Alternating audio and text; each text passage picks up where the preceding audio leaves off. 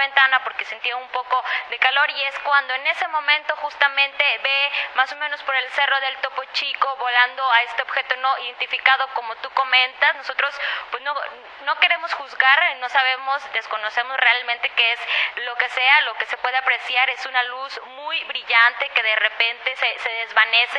Muy buenas noches a todos, bienvenidos a un capítulo especial de Podcast Paranormal. El día de hoy está con nosotros mi queridísimo Marcelo Larín. ¿Cómo estás, bro? Bien, brother, aquí. Un gusto. Un gustazo, oye. tu mano hace mucho tiempo. Sí. Estamos planeando y aquí estamos ahora, mira. ¿Qué tal, no? Sí, súper bien, No-. Nos venimos hasta la Ciudad de México para grabar. ¿Qué on- Exacto, hasta acá. Bueno, los que no saben, venía desde Suecia y llego a Guadalajara y bueno, hemos acordado en Ciudad de México y aquí está el sitio de poder. El sitio de poder. Ayer, ayer este, hubo... ¿Qué? Un, un eclipse, ¿no? Un eclipse hubo ayer Y hubo ovnis. y hubo ovnis. Yo le decía a, a mi acompañante, ¿sabes qué? En el tema del misterio, la gente que está metida en esto, la noticia no va a ser tanto, oh, miren el, el eclipse, es que miren los ovnis que salen en el eclipse. Sí. Todo el tiempo es lo mismo, observando el eclipse, quizás capturando energía, quizás observándonos a nosotros. quién sabe qué estén haciendo, pero yo, yo te voy a decir algo. Bueno, ya te lo, ya te lo dije y, lo voy a comentar así rapidísimo para la gente, como para meterlos en contexto. Estaba yo en el aeropuerto y, y de casualidad me manda un mensaje. Estaba yo llegando y me, y me fui a un restaurante a comer. Y me manda un mensaje Marcelo y me dice, ya aterricé yo. ¿De verdad? Yo estoy aquí en el aeropuerto y nos vimos, pero en el avión grabé un ovni grabé un ovni, se lo enseñé y le dije, mira, o sea, es que yo le comentaba a la gente hace muchísimo tiempo, pero muchísimo tiempo, que no veía un ovni, mucho menos tener la oportunidad de grabarlo. Y anoche, anoche, o sea, la, la noche pasada antes de grabar, que fue lo del eclipse, ahorita te están enseñando un video de, es que eso no puede ser un avión, ¿no? está está mira, raro. mira qué casualidad. Qué que casualidad. justo que me vas a ver a mí. ¿Ves ovnis de venida? Sí. ¿Ves ovnis aquí? Voy a estar- falta el de la despedida. Exactamente, voy a estar pero súper atento, súper atento, porque es difícil de repente grabarlos, pero quedó súper bien. Oye, antes de que comencemos, me gustaría, si me haces favor, coméntale a la gente quién eres, a qué te dedicas y cuáles son tus redes sociales. Perfecto. Eh, yo decido nacer en El Salvador. Entonces, de nacimiento soy salvadoreño. Llega un tiempo en que esa fuerza externa, llámele Dios, como usted quiera denominarlo, eh, me motiva a salir de mi país. Entonces salí de muy joven, de menor de edad, era cuando salí rumbo a esta ciudad, a México. Pero no fue así que tomé un avión, es decir, tomé el, el camino duro, el de los inmigrantes, porque en aquel entonces no tenía documentos y aparte era menor de edad. Entonces crucé el río Suchate como un inmigrante en la barquita, en el tren de la bestia, hasta que llego a Lechería. Ahí conozco unos amigos, hermanos, Agustín, Orlando, Cristian, eh, y me llevan al Zócalo. Y bueno, ahí comenzó el primer encuentro. Ahora vivo en Suecia, al norte de Suecia, y, y me dedico básicamente, soy publicista. En mi tiempo libre, en el tiempo completo, soy padre. Ok. ¿Y tus redes sociales? Ah, el conocimiento prohibido en YouTube, me pueden encontrar así en Instagram, me pueden encontrar así en todos lados. Yo, yo, ya lo sabes. Yo soy súper fan, súper fan de tu canal. Des- cuando, de hecho, cuando comenzó el tema de las memes de Nazca, fue mi madre la que me enseñó tu canal y ya te lo había comentado. De hecho, anoche que hablé con ella se emocionó mucho de que iba a grabar contigo, porque poníamos eh, el iPad y comíamos juntos mientras veíamos el video nuevo que tuvieras. Y nos emocionó un montón porque yo le comento a la gente, y esa es la, la razón por la que nace el podcast paranormal, no es para hablar de lo mismo que hablan los demás, no es para hablar del tema tendencia que te va a monetizar fuerte eh, tus canales, es hablar de esos temas hasta el fondo, donde la gente luego no quiere llegar, porque siente que pierde credibilidad, porque siente que se vuelven los conspiranoicos, los locos, pero si tú investigas y llegas al fondo de esas cosas, es un error ayudar a mantener el silencio. Entonces, inmediatamente nos llamó muchísimo la atención tu canal, que justamente se llama El Conocimiento Prohibido, que tiene que ver con estas cosas. Entonces, tengo muchas dudas, pero lo que la gente no sabe, y, bueno, ayer estuvimos platicando, es que con el tiempo, conforme uno va adentrándose en estos temas, una vez un seguidor me preguntó, que se llama Fer, le mando un saludo, me dijo, ¿hay algo de lo que no puedas hablar? Y le dije, sí. O sea, hace unos días, ¿no?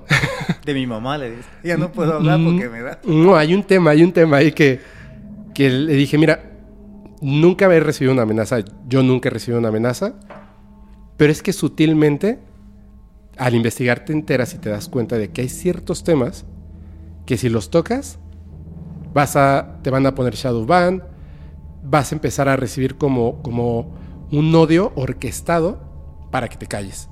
Le dije, entonces, como yo no viví esos eventos, ya tienen más de 50, 60 años cuando comienzan, y, y es sobre gente importante, decido no hablar de eso hasta que no lo haya investigado totalmente y sepa que se puede hablar. Pero mientras tanto no. Y sin embargo, poco a poco van ocurriendo estas cosas. Lo, lo que le pido a la gente que viene aquí al podcast, tú lo sabes, es que hablen con la verdad. Sean 100% honestos. Obviamente es tu verdad, ¿me entiendes? tú viviste esos hechos y muchos de esos hechos que, además has presentado y hablas de esto, los presentas con evidencia. No solamente dices, ah, no, yo este, tuve un contacto, así de y luego, pero tú, tú subes evidencia de estas cosas. Sí. Y además, gracias a eso, has llegado a, contactar a personas eh, que se sienten esa como conexión contigo porque saben que estás, o sea, ellos vivieron lo mismo que tú estás viviendo y entonces pueden hablar abiertamente contigo y no los vas a juzgar de locos. ¿Nos puedes contar? Obviamente yo sé que hay ciertas cosas que dices, bueno, esto a lo mejor no, pero llega al máximo de lo que nos puedas contar de tu contacto. O sea, ¿tienes el tiempo? Cuéntanos cómo comenzó. ¿Qué fue lo que pasó? Perfecto. O sea, e-, es una historia... Todo comienza en 1996. Ok. Ahí es donde comienza todo.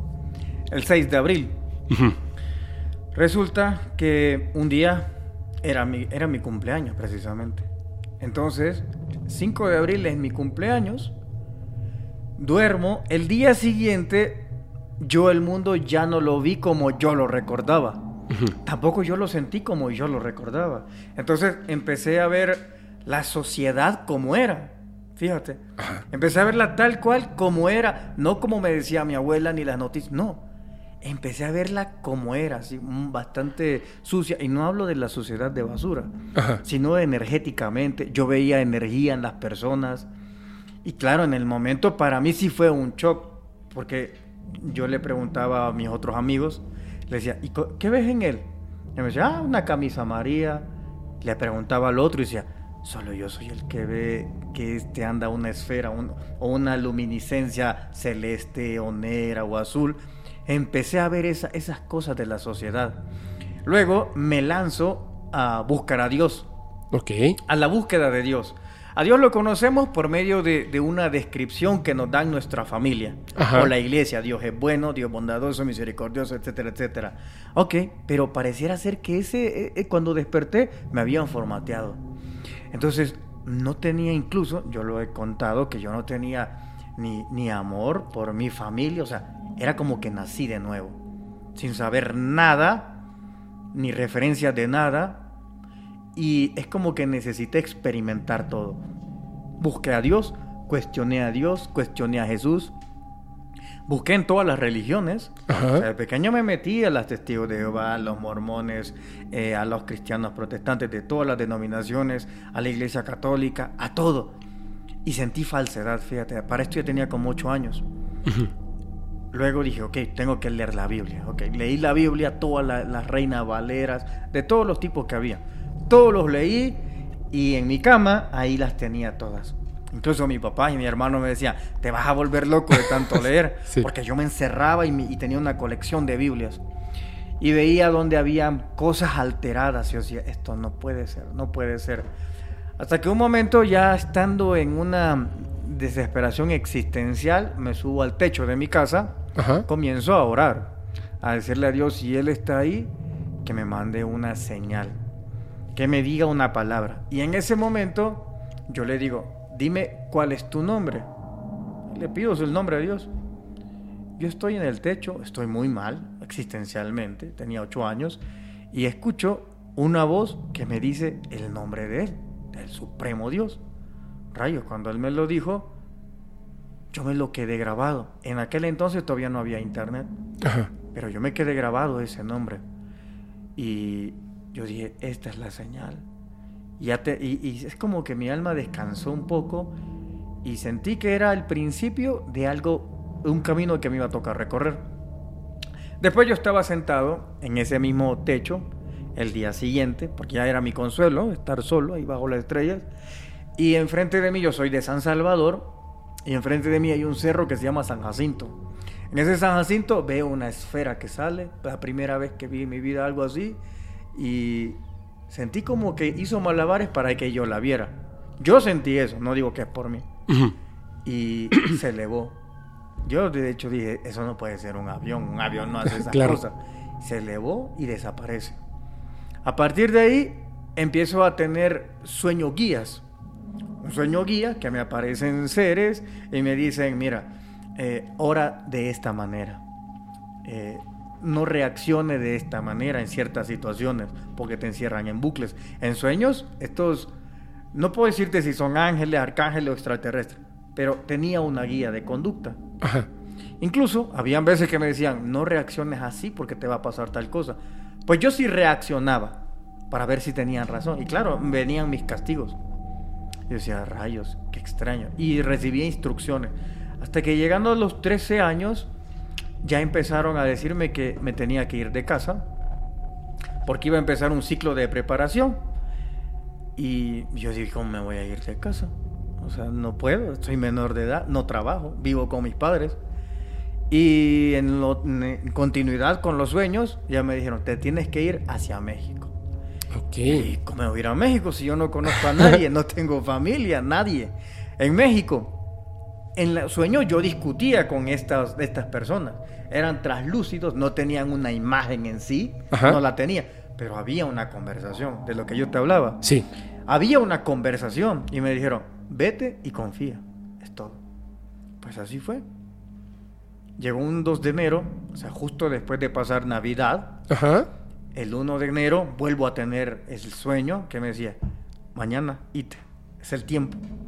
El 2 de enero yo le digo a mi, a mi papá, mire, yo me voy a ir a México. Y mi papá se me quedó viendo. Yo pensé que me iba a detener, pero no me dijo nada. Me dijo, ok. Y me dio 120 dólares, fíjate. Yo no entiendo si él me lo dio, y, que es para que yo de verdad ya no me aguantaba, o me lo dio para que yo me quedara escaso dinero y volviera a casa. Ok. No, no, no entendí, nunca le pregunté. Los tomé y me agarré un bus que sale de San Salvador hasta frontera con Guatemala, que Cunumán se llama. Yo no podía pasar de allá porque yo era ilegal y solo los legales pasan por el puente. Entonces, toma en cuenta que yo no sabía nada y comienzo ahí a ver el aspecto de las personas.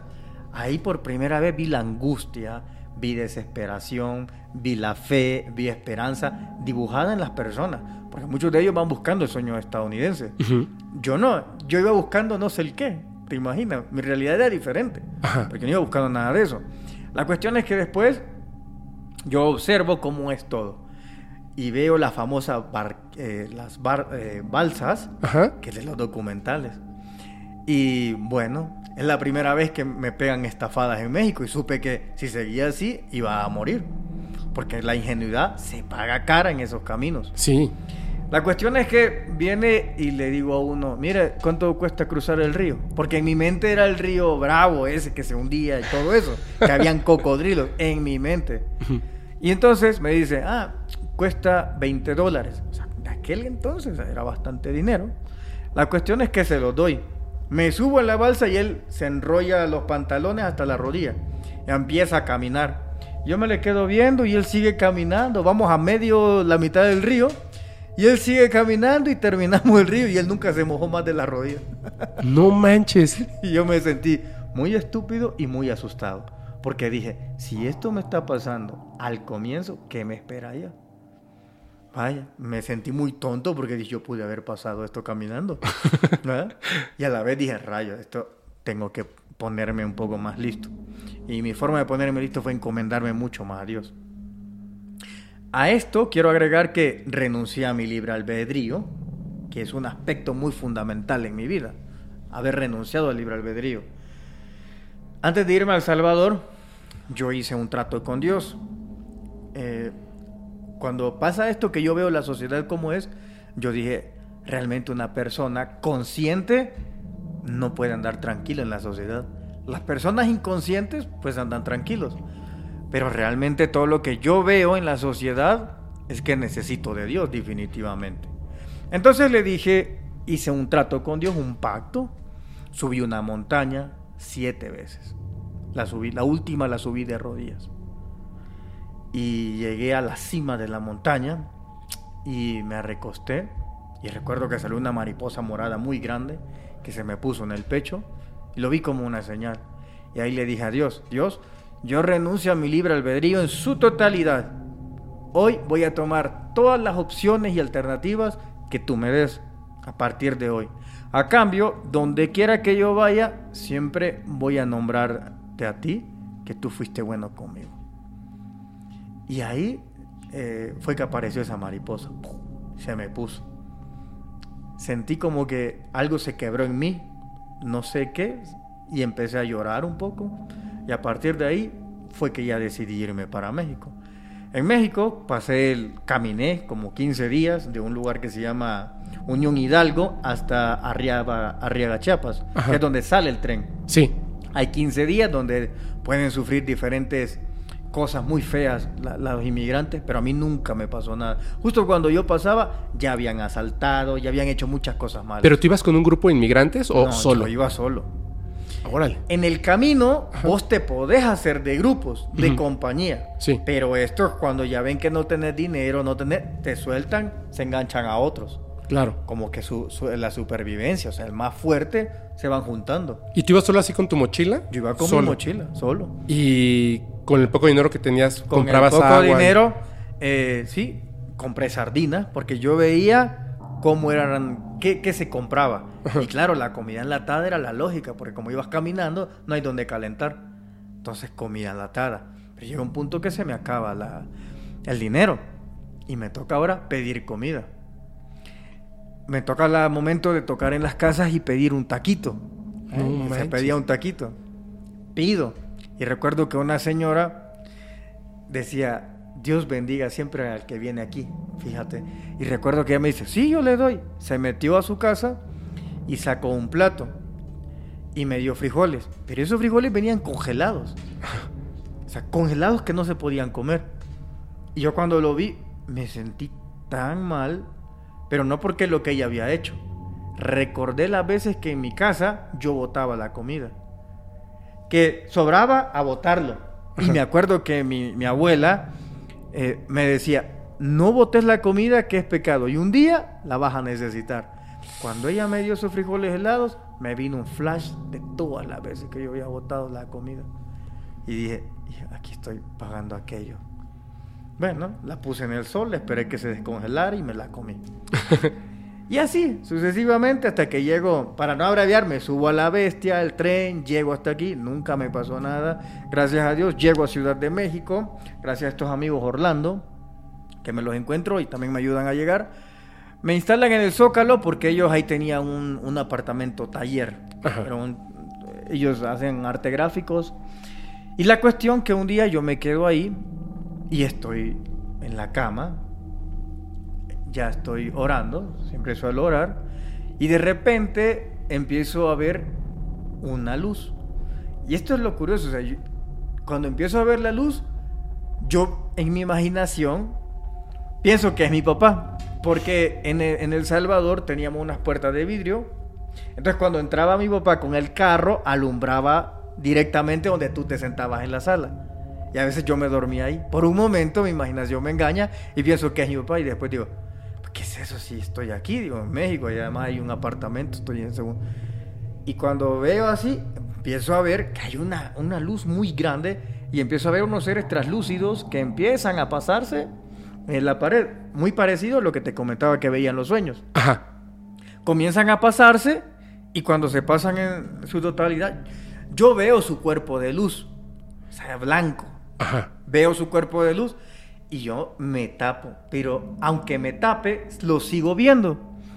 Aunque cierre los ojos, sigo viendo esta energía hasta que uno de ellos agarra la cobija donde yo me tapo y me la baja. Y mira, yo con toda mi fuerza me la sujetaba. Yo sentí que él solo le hizo así. Y no- bajaba. y no pude contra eso. Sentí tan aguados los brazos. Y de ahí solo me tocó. Y me dijo, ya inició el tiempo. Y en ese entonces yo no sabía que era el Popocatépetl. Pues aparecí en el Popocatépetl. Así. Físicamente. No, no te sabría decir si era físicamente. Ah, ok, o sea. Pero sí estaba despierto. Ajá. Pero sí creo que era físicamente porque sentí frío. Y a la vez había un fuego y sentí caliente. Ajá. Vaya, entonces eh, habían otros seres que estaban sentados ahí y uno de ellos me entregó un bastón. Pasó el fuego y me dijo, toma. O sea, pasó en- entre el fuego así Entre como el si no le importara Como nada. si no le importara, caminó entre el fuego, era como una fogata Ajá. y caminó entre el fuego con un tipo de bastón y me lo dio y me dijo, ya es tu tiempo.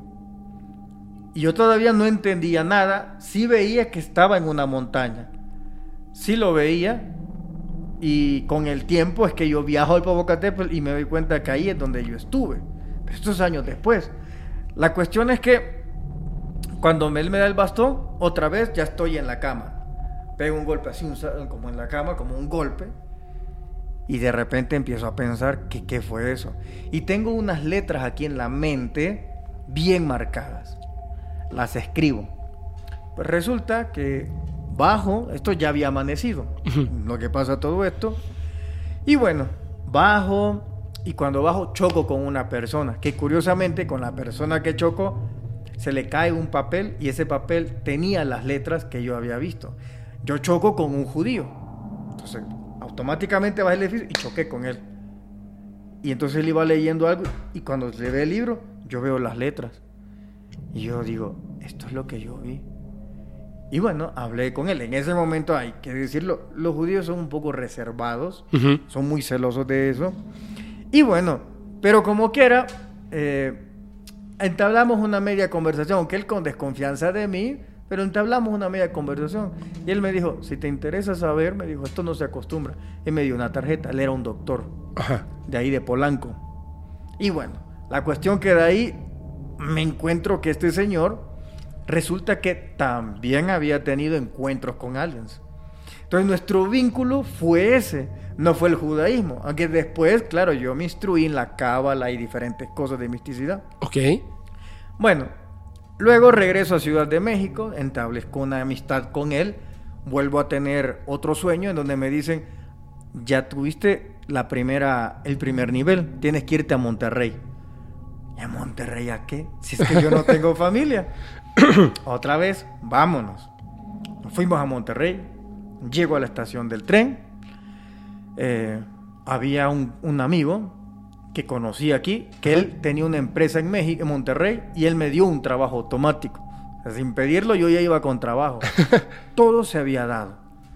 Llego, trabajo, me mudo a un lugar que se llamaba eh, enfrente del Cerro Topo Chico. Le estoy abreviando varias cosas y la cuestión es que cuando yo solía meditar los viernes en la noche, Ya en Monterrey. ya en Monterrey, Ajá. sí veía unas luces ¿En el cerro? ¿En Topo en el Chico? Cerro Topo Chico, que se metían ahí y que salían de ahí. Claro, en el momento yo estaba un poco alejado de esas cuestiones y estaba más metido en el misticismo. Ok. Hasta que un día empiezo a meditar y se me aparecen tres seres grises. El clásico gris. El clásico gris.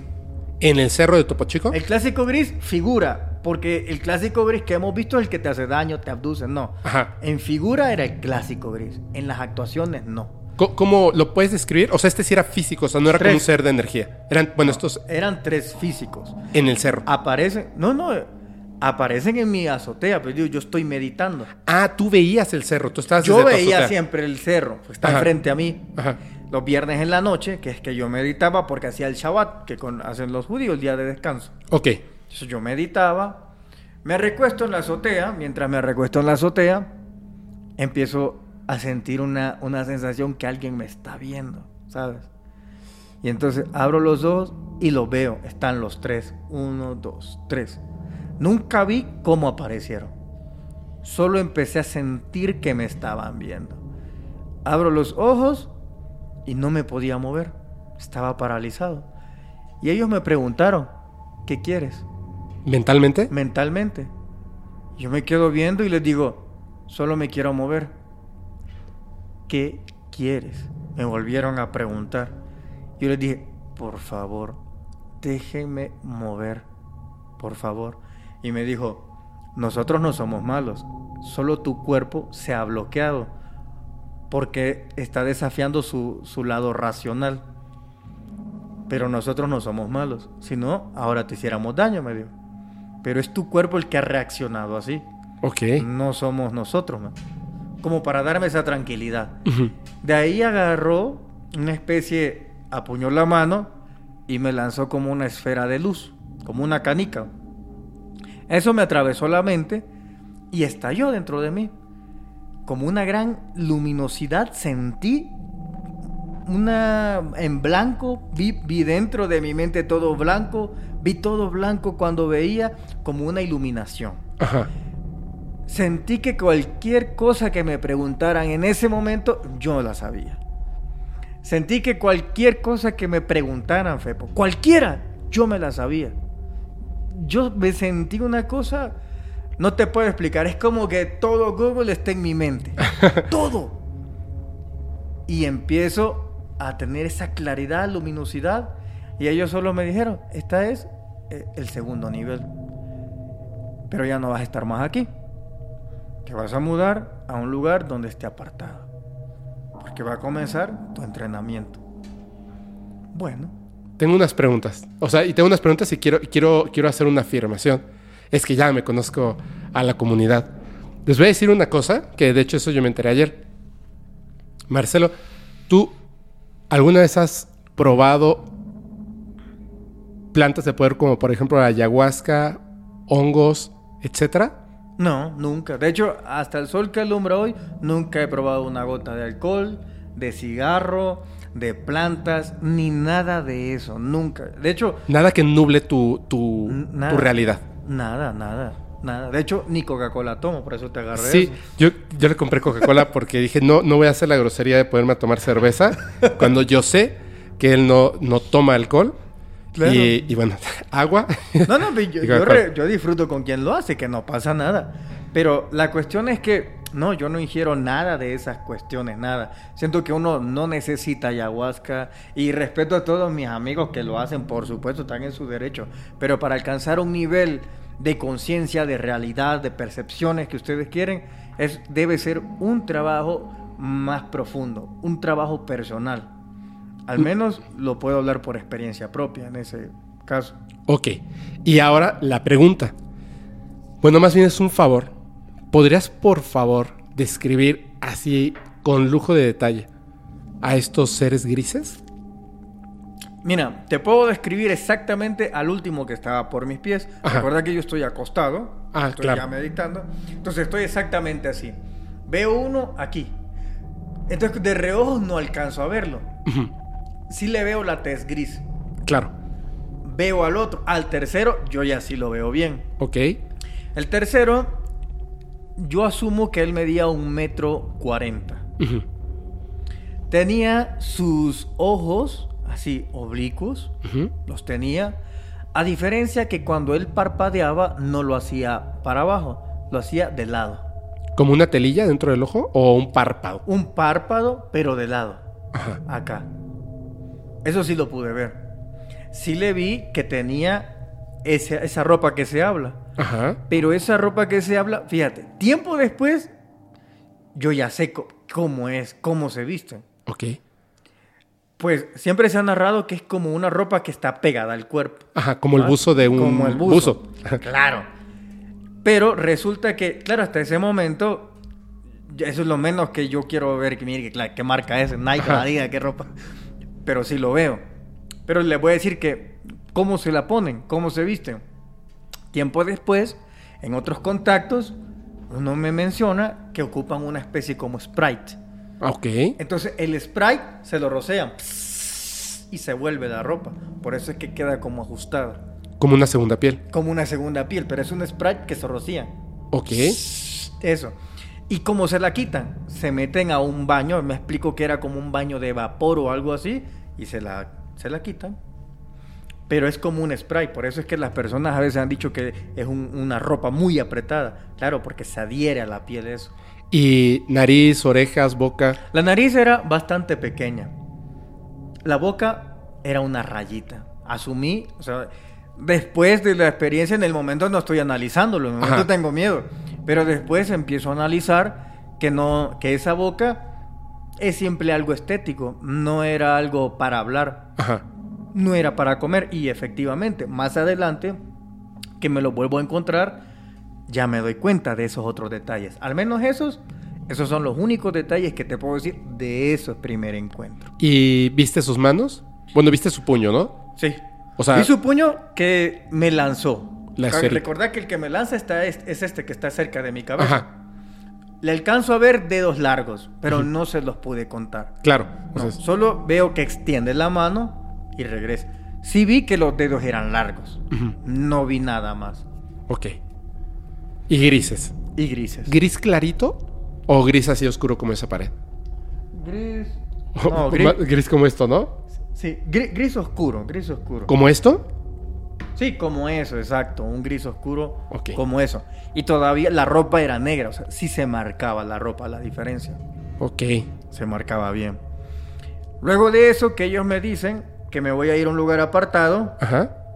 yo pienso que me voy a ir a las montañas. Ajá. A Topo Chico, ¿no? A Topo. Chico me voy a ir ya mudado en un ranchito ahí. Pero no, sucede que ese día que pasa todo, de hecho, eh, cuando me sucede este incidente, es el año 2009. Y a ese año 2009, si ustedes buscan en las noticias de Monterrey, pongan Monterrey OVNI 2009 Topo Chico, van a aparecer exactamente las luces porque eran esas las que llegaron eh, con estos seres. Ahí aparece en YouTube. Yo no aparezco, sino la gente que las fotografió y tomó video. Ahí está registrado en YouTube. Ok. Ese fue el incidente. Lo vamos, que a, lo vamos a buscar y lo ponemos ahí. Sí. Para- para el que se vea. Va. Ese fue el incidente que me pasó. Ok. Yo lo vi cuando terminó de meditar. Ajá. Es que lo estaban pasando en vivo. Lo estaban, o sea, yo bajo Ajá. y la gente estaba diciendo que habían visto las luces ahí en Topo Chico y todo. Cuando tú ya bajaste. Cuando yo bajo de la azotea. ¿No tuviste miedo? Es que es lo que te digo, que me sentí paralizado y tuve miedo. Ajá. Por eso ellos me dijeron, nosotros no te estamos provocando esto. Eres tú. Es tu cuerpo el que ha- se ha colapsado de ver esa otra realidad. Exacto, así. Entonces, yo vendía periódico, para que ustedes lo sepan, yo vendía periódico en las calles de Monterrey. Los que en Monterrey conocen el norte, creo que ya no existe, pero yo vendía el norte, el metro, ahí en Soriana Country. Sí existe el norte todavía. Ah, existe. ¿no? Sí. Ahí, ahí estaba yo, ahí vendía. Ese día yo no, ya no duermo porque me ha pasado ese incidente. Claro. Va, ese día yo ya no duermo. Los sábados yo no trabajaba ya. Porque los sábados, como te dije, guardaba el, el, Ajá. no lo hacía. Entonces, los demás colegas con los que yo vivía, que eran vendedores de periódico también, se van. Pues ese día yo ya empiezo a meditar sobre lo que me había pasado. ¿Qué me había pasado? Y ya empiezo a tener acceso a esa nube de memoria. Lo que te dije que me pasó. Y empezaba a preguntarme yo cómo sabía semejantes cosas. O sea, muchas cosas que yo no sabía antes de ese luzazo que me dan. Pero ya las conocía. Lo de elevar vibración, lo de energía, lo de muchas cosas. Pero yo no había leído de esas cuestiones. Pero bueno, el día domingo, que ya sí ya entro a trabajar normal, a vender el periódico, le digo a un amigo, tomame una foto, porque esta va a ser la última vez que yo voy a vender periódico. Y le di mi teléfono y le dije, toma, hasta posé para la foto con el periódico. Bueno, mis suscriptores han visto esa, esa, esa, esa foto que yo siempre la pongo. ¿Me la puedes compartir? Sí, te la voy La a ponemos, comprar la ponemos. Para que la pones, que estoy ahí vendiendo el norte de despedida. Fue el día domingo. Terminó la venta y decido que es momento de regresar a casa, al Salvador. Regreso al Salvador, por hacer del destino conozco a una chica y esa chica, bueno, comenzamos a establecer una, una relación. Llega ella al Salvador, ella ya tenía el ticket comprado antes de conocerme. Ella no era, bueno, no es del Salvador. Sí es del Salvador, pero pequeñita se va a Suecia. Hubo, un, hubo guerra en El Salvador. Sí, sí, Entonces claro. muchos se van asilados a diferentes países de Europa. Y ella se fue a Suecia. Ella se va, su familia llega a Suecia. Ella tenía tres años o algo así cuando se la lleva por asuntos del conflicto armado. Y ella había comprado su ticket mucho tiempo Antes, antes, de conocerme. para ir a El Salvador. Sí, antes de conocerme. Claro. Entonces ella me dice, ¿sabes qué? Yo voy a ir al Salvador. Me dijo, yo tengo el ticket comprado desde antes de conocerte. Pero ¿No? ¿cómo la conociste? ¿Por A internet? través, sí, a través de, de redes sociales. Yo estaba... Un amigo me etiquetó una foto y ella comentó a mi amigo porque eran sus amigos.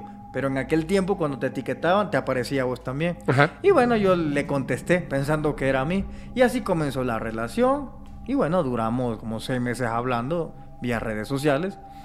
Y en el futuro, pues ella se convierte en mi esposa, que más al futuro se convierte en mi ex esposa. Con la que tengo dos hijos hermosos, Techuba y, Tesha. Y la cuestión es que me lleva a Suecia.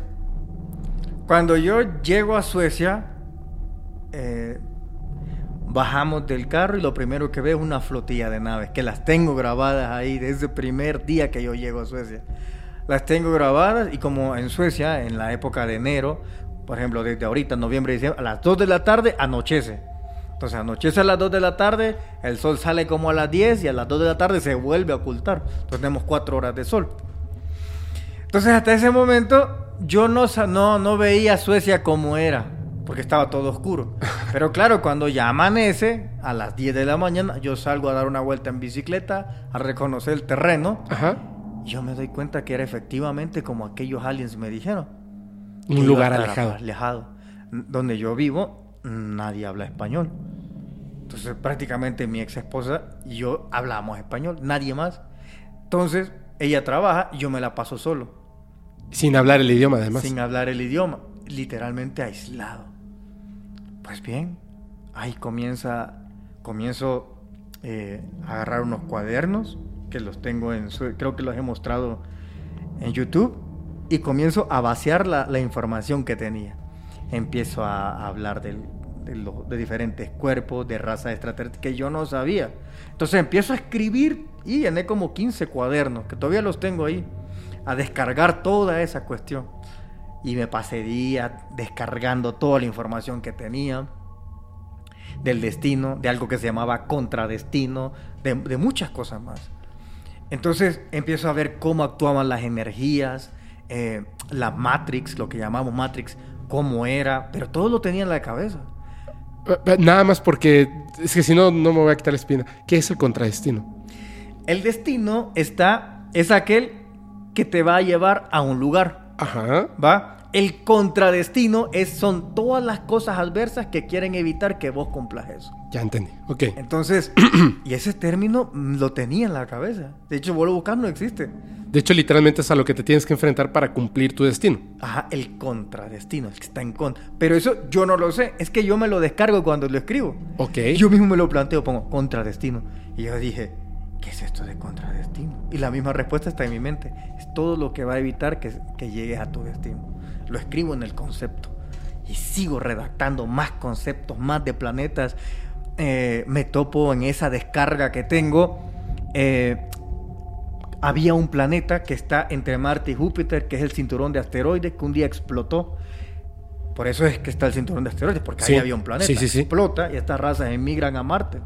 En Marte resulta que hay una guerra nuclear y emigran a la Tierra.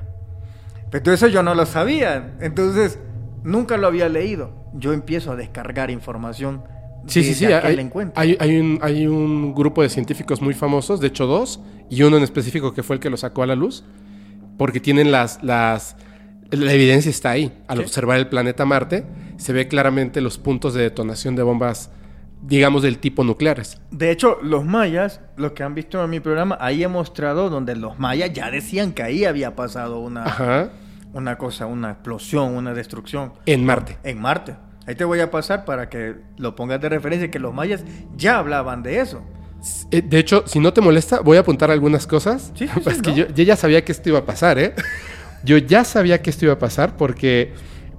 eh, por eso es que les dije, aguas porque tengo muchísimas preguntas para, para Marcelo y van a surgir más. Entonces lo voy a apuntar solamente para que no se nos olvide, pero te estoy prestando el 100% Sí. de atención.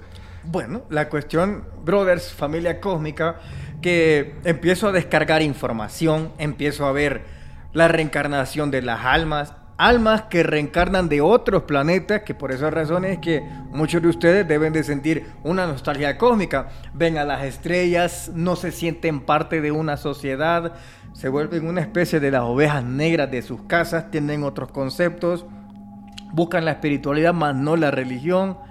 Me doy cuenta de ese grupo de almas, grupos de almas que miran de otros planetas, extraterrestres que interceptan operaciones. Por ejemplo, eh, yo he visto dos casos de esto. Un tercero es un documento y un cuarto, ah, un cuarto es de un libro que vos estás leyendo, que no sé si Ah, ok, sí. ese va a haber un momento que te vas a topar donde un, una persona muy famosa de Austria, hace ya algunos años, Ajá. ahí en ese libro cuenta de que era un extraterrestre que se había infiltrado en su cuerpo.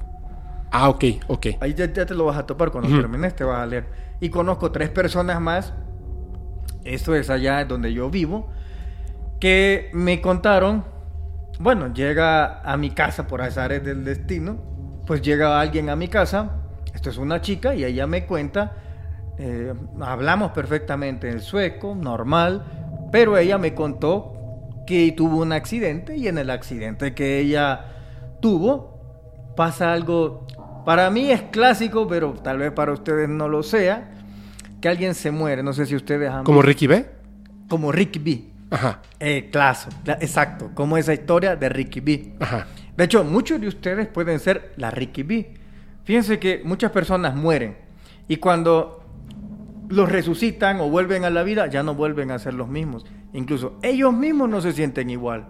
Ven la vida diferente, más amorosos, dejan de hacer cosas que no hacían antes, como que una nueva conciencia es la que ellos adquieren. Como que se adhiere algo nuevo a su conciencia. Algo nuevo a su conciencia. Incluso ni ellos lo saben, pero sí saben que ya son diferentes Ajá. pero sí. no se percatan que hay una conciencia nueva que se adhirió a ellos. Esta conciencia, ¿qué es lo que sucede? Aquí viene un tema muy... Yo le pregunto a esta chica, yo le digo, ¿y por qué mejor no nacen? Ajá. De nuevo. Ajá. O sea, en vez de, de ocupar el cuerpo de alguien, Que ya está vivo. no, es que está muerto la persona. E- En, en este caso que te voy a hablar. Ah, claro, claro, claro, claro. Ok. En el caso que te voy a hablar, la persona muere. Ellos no provocan nada. Pero aquí existe también que si esta persona que murió, ella antes de nacer ya había decidido cómo morir. Porque si ya había decidido cómo morir, cuándo morir, que son contratos que todos hacemos, no nos recordamos por el velo de Isis. Pero muchos ya pactaron cuándo morir. Hay personas que de repente decimos, qué mala suerte, se puso ahí y justo ahí el carro se la llevó. Ajá. Pero es un contrato que ella ya había hecho. Ese era su momento y se tenía que ir. Pues sucede de que cuando pasan este tipo de cosas, cuando las personas terminan su ciclo, ya pasan a, a trascender, pero hay un cuerpo biológico que es un vehículo, como ellos lo ven, un vehículo para este cuerpo físico. Estos aliens se desprenden de su conciencia, pero esta persona ya no está. Adquieren este cuerpo. Entonces, cuando adquieren este cuerpo, yo le pregunto, ¿y por qué no nacen? Ujú. Y me dice, no, porque si nosotros estamos investigando algo contemporáneo, la línea de tiempo en la que nazcamos, cuando lleguemos aquí, ya no va a pasar los hechos. Ah, ok, ok, ok. Entonces, si hay un ejemplo, el incidente que está pasando allá en los dos países que están en conflicto.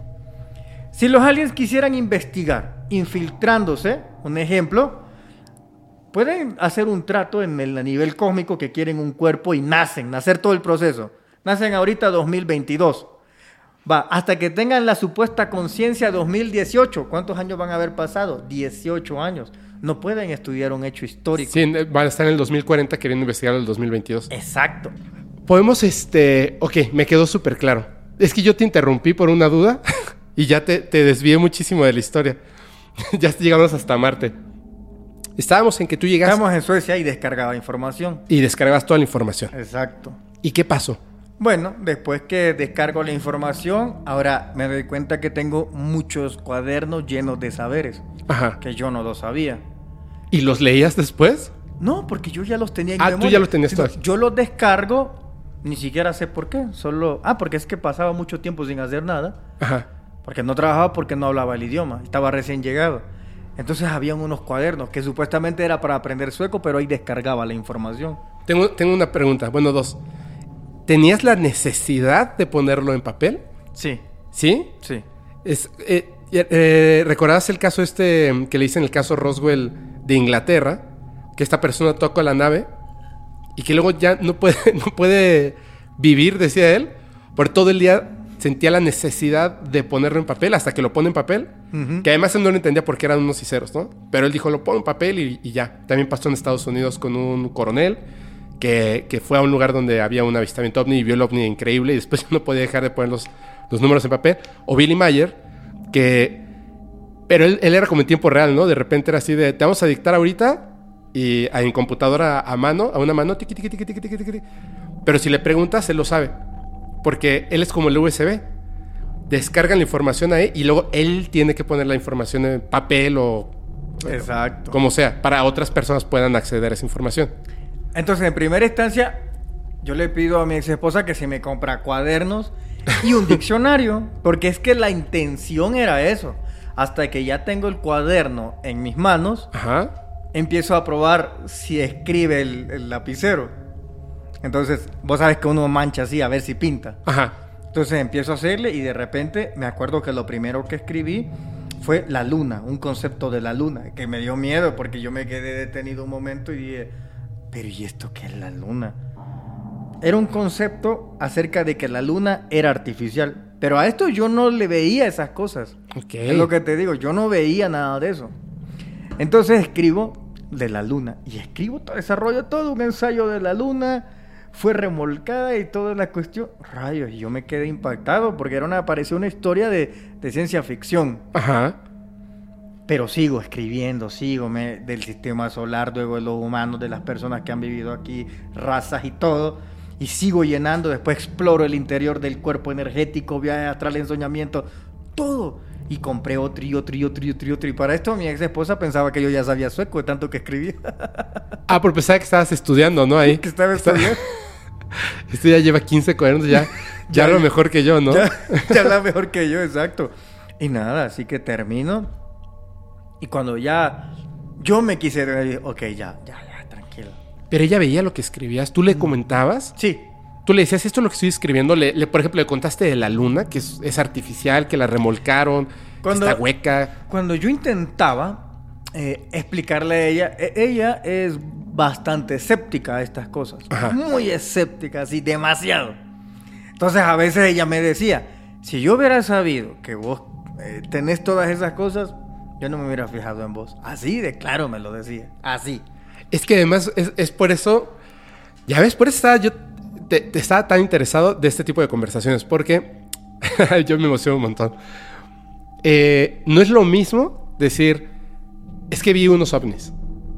No es lo mismo a un ser gris arrojó una esfera desde su mano que entró a mi cabeza y tuve que escribir 15 cuadernos con información que en ese momento obtuve de esa esfera de, de energía, ¿no? O, Sí. o como sea. Obviamente, eh, o sea, quiero que se pongan en el papel de una persona escéptica que de repente estás conviviendo con alguien así. Yo voy a comentar una cosa. Dos, dos exnovias que tuve, eh, una de ellas, cuando nos fuimos a vivir juntos aquí a la Ciudad de México, un día le dije en la noche, no te espantes cuando un día pase algo extraordinario. Yo siempre hablaba de estos temas y le dije, no te ha tocado, o sea, yo sé que no estoy loco porque las cosas que he vivido, sé que en algún momento van a ocurrir mientras tú estás presente. No te espantes. Y ese es... Ajá. Y cuando le empezaba a hablar estas cosas, sí le interesaba, pero, pero era como, como una historia de ficción, ¿me entiendes? Hasta que ocurrió. y yo creo que ha sido el, susto más grande que ha tenido ella en su vida. El susto más grande que ha tenido. Ya he contado varias veces esa, esa historia. Y otra, cuando estaba viviendo también con ella en Mérida, ella sabía que yo hablaba de estas cosas. Cuando comenzaron a ocurrir, es que a ella sí le daba mucho miedo. Es muy complejo. O sea, las personas van. No es lo mismo que les cuentes a que estén viviendo esa experiencia al lado de la persona que está viviendo la experiencia. O sea, la experiencia no es mía, sino que estoy al lado y se te llena la cabeza de muchas cosas, porque tiene que ver con la forma en la que tú tienes de interpretar la vida. En este caso ella era escéptica, pero perdón, ¿qué pasa? ¿Qué pasa más adelante? Bueno, eh, después que pasa este incidente, yo le intentaba hablar, pero ella siempre ponía un stop en Ok. esas cuestiones. Entonces, eh, ya no teníamos, porque yo tenía, yo no tenía nada de quien contarle, entonces tenía mucho que contarle a ella, pero ella ponía una barrera. Ella es muy científica, muy de estas cosas así, Ujú. su trabajo es muy así. Entonces, eh, no, no podíamos pasar eso. Bueno, entonces me refugio en eso hasta que un día eh, ya me estoy cansando la situación de decir, ¿qué hago con todo esto? O sea, me estoy volviendo loco porque uno necesita desahogar esa cuestión. Sí. Lo tenía en los cuadernos. Hasta que un día yo decido y digo, ah, ya sé, voy a hacer unos videos, pero en privado, solo para mí, para nadie más. La cuestión es que, ¿cómo le pongo? Y luego abro la ventana y tomo un café, eran las tres y media de la mañana, y cuando tomo, algo me dice, el conocimiento prohibido. Y yo me quedo pensando y digo, pues suena bien el conocimiento prohibido. Y le puse así hasta en oculto. Pero ya después, eso, esos primeros videos nunca los he sacado, sino que ahí están todavía en privado. O sea, hiciste el, el el canal para Sí. poder subir ahí tus videos. Desahogarme. Ajá, en privado. En o sea, privado. solamente era como el repositorio. Sí, exacto. Que yo iba a ir contando, pero yo para desahogarme nunca pensé en hacer estas cuestiones. La cuestión es que después de eso estoy en una cancha de fútbol porque acabo de tener una unos encuentros con mi ex esposa referente a estas temáticas de nuevo, porque yo no hallaba que contarle, entonces le digo, "No, mira, fíjate esto y mira, tengo estos videos, porque yo ya empezaba a grabar ahí enfrente de mi casa. Y no, ella se mostraba, le decía, bueno, está bien, yo ya todo frustrado, me voy a, a una cancha de fútbol y de ahí hay algo que me dice, saca tu teléfono y apunta a la nube y graba. Entonces yo saco el teléfono, ah, grabo la nube y entonces de ahí sale una esfera muy idéntica a las que ha grabado. Ajá. Es que te la voy a enseñar y te apuesto que es igualita. Ok. Hasta estoy pensando que es la misma. Órale. Te la voy a, la voy a mandar y te vas a dar cuenta que es la misma. Estoy segurísimo. La cuestión es que empiezo a ver que sale de ahí y empiezo a tener una comunicación. Y me dijo, tú tranquilo, tú vas a pasar al siguiente nivel, no tienes nada de qué preocuparte. Solo haz lo que tu corazón te diga, nada más. Y me da mucha tranquilidad. Luego eso se reposa en el bosque, se va directamente al bosque. La cuestión es que me regreso a casa y mi ex esposa me dice que hay dos opciones. O tengo una vida normal con ella Ajá. o yo me quedo con los extraterrestres. Pero esa noche pasa un incidente que a ella van por ella los extraterrestres. Ella lo ha contado en mi canal y eso que ella es muy escéptica, se lo digo que es escéptica, que no cree nada. La llegan a traer y ellos le dicen de que debería de unirse a trabajar conmigo. Pero, ¿cómo- pero ¿cómo ocurrió ese evento? Yo estoy dormido. Ajá. o sea, el, el evento transcurre que yo estoy. to- Ella es noche. Ajá. La cuestión es que yo solo siento que ella después me da como un manotazo Ajá. susto. Y me dice, tus amigos vinieron. Y yo le digo, ¿cuáles amigos? Yo pensando que eran mis amigos de la escuela. Y yo le dije, Shukri, no, esos extraterrestres vinieron. Y le dije, ¿qué pasó? Vinieron aquí y me dijeron de que vos estás jugando un rol con ellos y que estás trabajando. Y que si yo quería trabajar con ellos, pero que ya debería de, de soltar eso que tengo con vos y ese tema. Y yo me quedé así sorprendido, me, me pongo así en la, sentado ya en la cama. Yo le digo, ¿ya qué horas pasó esto? Hace un minuto. Se acaban de ir y por eso vi que me corriendo, porque me llevaron a la sala. Ah, ella estaba acostada durmiendo contigo. Sí. ¿La despertaron o cómo fue? Ella solo cuen- me cuenta que ya está en la sala, ahí parada y ellos están ahí hablándole. ¿Como humanos o como estas figuras de luz? No, están como humanos. Ok. Están como humanos. Ah, Y es rarísimo dentro de, de tu casa, ¿no? Dentro de mi casa. Y ella se ahí. quedó así como, ¿qué está pasando? Sí, ella se quedó asustada. Ella me dijo, estoy asustada con esto.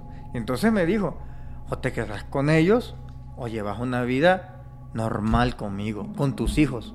O sea, aunque aunque le ofrecieron unirse a este trabajo, por así decirlo, ella aún así dijo no. O sea, le dio, le dio miedo. Le dio miedo, exacto. El conocimiento prohibido le dio miedo. El conocimiento prohibido le dio miedo. Es que aparte de esto, Fepo, que cuando entras a trabajar con ellos, la vida te cambia y tenés que estar dispuesto a soltar todo, todo el tiempo, a no aferrarte a nada, soltar todo. Ok. Cuando digo todo, incluye familia, incluye creencias, fe, todo. ¿Por qué? Porque viene un nuevo, no un nuevo conocimiento, sino la verdad. Porque mucho lo- el sistema de creencias que tenemos es mentira. Claro, Entonces, claro. enfrentarte a lo que vos creías era una mentira es bastante grande. Ok. Entonces, tenés que estar dispuesto siempre a soltar todo. No aferrarte a ninguna idea que vos creías que te establecieron, nada. Y es que además la, la base de creencias, sean reales o sean falsas, e- es, es algo que nos mantiene como, como en una estabilidad emocional en la sociedad. Sí, de verdad, es que yo, yo no creo en Dios, en el Dios católico, pero sí veo, por ejemplo, a personas cercanas a mí que están muy apegadas a la religión. Y yo, hace unos días, eh, en, bueno, un familiar, yo dije de casualidad, sí, es que estaba hablando con esta persona, que es, eh, bueno, eh, sale en un, en, un, en un capítulo, tú sabes quién es. Y, y comentamos algo fuera, fuera de la grabación, donde dijo, no, claro, o sea, pero no, es Dios, pero no en el Dios de la religión católica, porque ese es falso. Esa es una idea nada más creada para obtener un beneficio, como una empresa. Entonces, o sea, tú no crees que, que Iron Man es verdadero, pero ellos te han hecho creer que ese específicamente es, es real y no lo es. Y además las personas que estamos en esto sabemos que no es real, pero es difícil comentarlo con la gente. Y había una tercera persona que se paró y se fue. Y yo sentí como le- la- lo que yo estaba diciendo le había como pegado muy fuerte. ¿Me entiendes? Llevas toda la vida, toda la vida eh, rindiendo tributo, llevas toda la vida en Navidad arrullando al niño Dios, llevas toda la vida... Nunca crece, siempre es niño. Siempre, pero llevas toda tu vida en eso, educando a tu familia, yendo a la iglesia, este, pidiéndole a este ser, etcétera, y que alguien tan fácilmente llegue y te diga, pues es que esto no es así, es difícil. El decir dejarlo todo, súper complejo. Exacto. Entiendo, entiendo por qué, por qué tu exmujer dijo, no, Claro, esto es muy difícil. claro. ¿Y qué pasó? Y bueno, eh, yo tomo una decisión durante esa madrugada, todo el tiempo en saber qué, qué voy a hacer. O me quedo con ella y tengo una vida normal con mis hijos, o tengo una vida a la que posiblemente era mi misión. ¿Qué hago? Y aquella voz que me habló desde las naves me dijo eso, hacer lo que tu corazón diga, es todo. Bueno, entonces a la hora del desayuno, yo le digo que está bien, yo me voy a quedar en el mundo extraterrestre. Entonces para ella era un poco de shock. Aquí yo le, he contado a él y a ustedes también que para ese entonces yo tenía un medio trabajito.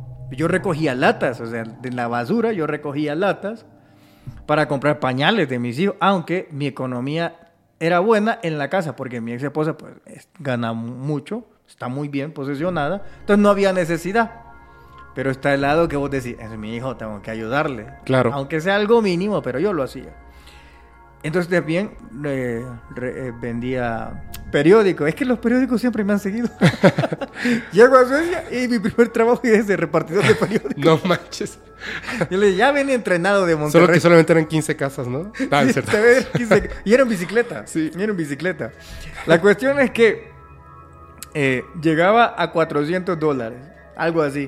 Pero la renta de mi casa valía 700. O sea, no me alcanzaba, me faltaba todavía. Más mi comida, más la que yo tenía que dar la parte de mis hijos de comida. O sea, Mm. Era un momento en donde yo económicamente, en teoría, dependía de ella. Claro. Y digo en teoría porque aquí viene el lado irracional. El lado racional es, no te puedes ir porque dependes de ella. Ujú. Tiene la razón. Pero el irracional, que es donde yo me muevo, es, no te preocupes, el milagro va a pasar. Es el lado irracional. Y tú decidiste seguir tu corazón al respecto de, De- ok, algo va a pasar y me va a ayudar. Sí. Yo voy a seguir ese El camino. lado irracional, donde esperas con fe que pase el milagro. Firme. E Incluso tengo grabado ese momento. Lo grabé ahí, me lo grabé a mí mismo junto con ella cuando lo hemos firmado. El O sea, divorcio. porque aparte ni siquiera acabaron así como realmente peleados. No, no. O sea, fue algo así de, este, motivo del divorcio. El señor, el señor cree que tiene una misión extraterrestre y este, y yo le digo que no manche, ¿no? que se ponga a trabajar. Que se ponga serio. Y caso cerrado. Ya firme, por favor. no, fíjate que en Suecia. Con eh, todo el respeto, bro. en, en Suecia es mucho más tranquilón. Porque en Suecia, yo y vos, por, no, o sea, no somos pareja, pero suponete que fuéramos. Podemos serlo, Marcelo. Ah, está bien. Llévame a conocer los extraterrestres. Yo soy el activo. Y entonces, y entonces, por ejemplo, en, inter- eh, allá en Suecia, usted se mete a Skatteverk, por ejemplo, y usted pide documento de divorcio. Me llega a mi casa, yo lo firmo, vos lo firmás, lo pongo en el correo y ya estamos divorciados. ¿así? No manches, qué avanzados. Sí, sí. Igual, eh, igual si uno abre una, una empresa, la empresa se abre en 15 minutos. Te- Llegas, te metes a la, a la dirección de Skatteverke, ahí elegís la empresa que tenés, pones tu nombre, tu dirección, lo que querés hacer. 15 minutos ya tenés tu código de empresa. ¿Y no tienes que pagar? No, no pagas. Ay, viva México. Entonces, Entonces, eh, bueno, la cuestión es que yo decido irme por ese camino. Ella es una persona muy madura, igual de mi persona. Nunca tuvimos problemas por nada. Ella aceptó, pero yo creo que ella aceptó porque tuvo esa experiencia. Pero si yo le hubiera contado, me voy a lanzar a buscar ovnis, estoy seguro que ella hubiera pensado hasta que hubieran estado en peligro los niños. claro. Pero como ella tuvo esa experiencia, sabía que de lo que me estaba pasando era algo serio. A lo mejor en su mente, ah, difícilmente, pero podía encontrar una explicación de algo, pero entendía por qué tú creías lo que creías, ¿no? Claro, ¿por qué? Porque ella tuvo las pruebas. Y no fue una vez, la segunda vez ya no estaba conmigo y también la llegaron a traer esa vez. Eh, O sea, ¿le fueron a insistir? No, Ah, esta vez se la llevaron cerca de donde está la tierra interna. Y yo, esto lo ha contado ella en el, ahí en el canal. En tu canal. Sí, sí, en mi canal. Y eso que te digo que le estuve rogando como dos meses Para que lo contara. para que lo contara y me pidió un favor grande. Entonces, pues lo- a cambio de eso me dijo, si me haces este favor, pues sí. Ya lo voy a contar. Ya, ni modo, me quedé tres meses con los niños y ya se fue de fiesta.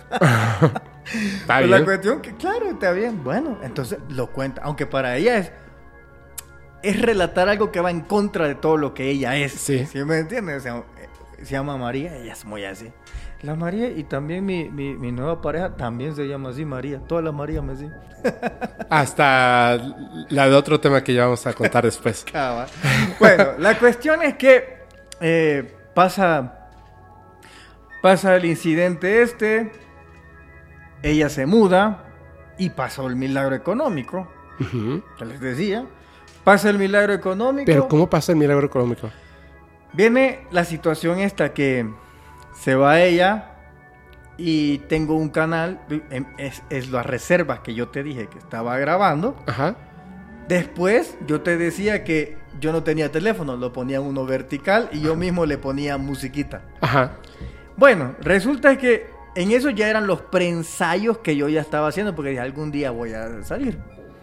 Perfecto, y en eso se me hizo viral un video que era de, los reptilianos y algo así. Y ese video creo que me llegó a 2 o 3 millones. En aquel momento era muchísimo. Entonces pasó ese milagro y claro, moneti ya estaba monetizando porque en aquel entonces abrías un canal de YouTube y ya estabas monetizado. Hoy cumplí muchos requisitos. Y de repente así, Y gracias a los reptilianos, gracias a los reptilianos, de repente, ¡pum! ¡pum! Vi, vi- ya me decía, mira, tienes que abrir esto, AdSense, y tu cuenta bancaria. Porque aquí tenemos este dinero que te queremos dar que es tuyo, ¿no? Exacto, que es tuyo. Yo no me lo creía. El milagro había pasado, brother. Pongo todos los requisitos, ¡pum! Me cae el mes y tenía para subir como cuatro meses. cuatro meses solventes, pagar todo, todo. Tenía cuatro meses para reinventar qué hacer. Perfecto. Comencé, seguí metiendo más de lleno, lleno, lleno, hasta que un día vienen otros seres. Estos eran de la constelación de Andrómeda. Eh, ¿Los que llegaron esta vez? Esta vez Ajá. eran de la constelación de Andrómeda. Esto es mucho antes del incidente que me pasa con un ser que se llama Falcon. Estos seres de Andrómeda eran anaranjados, que venían de la constelación de Andrómeda. O sea, ¿los viste así personalmente? Sí, personalmente, ¿Y son anaranjados? sí. ¿Y cómo son? Como grises, como los grises, Ajá. pero anaranjados. Igual así, casi sin boca. Igual. A ver, ah, no, no, no, no, no, no, te guardes los detalles. ¿Qué pasó? O sea, ya había pasado el milagro, tenías los cuatro meses, empezaste a, a ver qué era lo que iba a pasar y mientras iba subiendo contenido, ¿no? Pero antes quiero hacer un paréntesis. Porfa. decirles a que las naves las he grabado, las he mostrado ahí en mis conferencias. Algunos yo los he mostrado en videos. O sea, no es una invención que yo llevo, llevo un acompañamiento de, de estas cuestiones. Bueno, para que la gente no me piense, ah, se las ha inventado. No, no, no. De hecho, por eso les decía al principio. O sea, el, el hecho está en que, que Marcelo, yo desde que de repente, y, y te voy a ser bien honesto, de repente veo así como el título de tu video y digo, no manches. Y entro a verlo.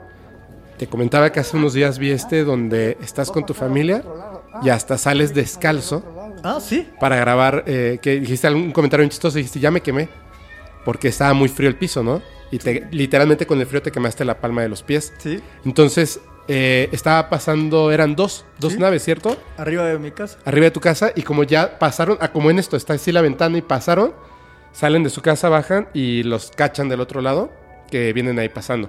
O sea, sí hay mucha evidencia, sí hay mucha evidencia. Y, y otro ya, bueno. Y, la evidencia fuerte es la que no, no subes a tu canal, que es la que está, la que muestras en las... Claro, ¿por qué? Porque es tan fuerte que esa es para las personas que me digan no creo y ahí lo ven. Porque en YouTube, ¿qué sucede?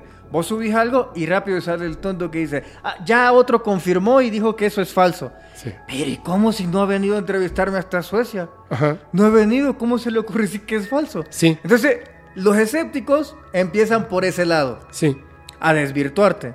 Entonces, mi, mi realidad la defiendo enfrente del escenario con las personas. El que tenga duda de saber si Marcelo Larín dice o no la verdad, que asista a la conferencia. Ahí tengo casi dos horas de personas que me preguntan todo lo que quieran, a quemarropa, sin censura. Ahí defiendo todo, muestro pruebas y digo eso.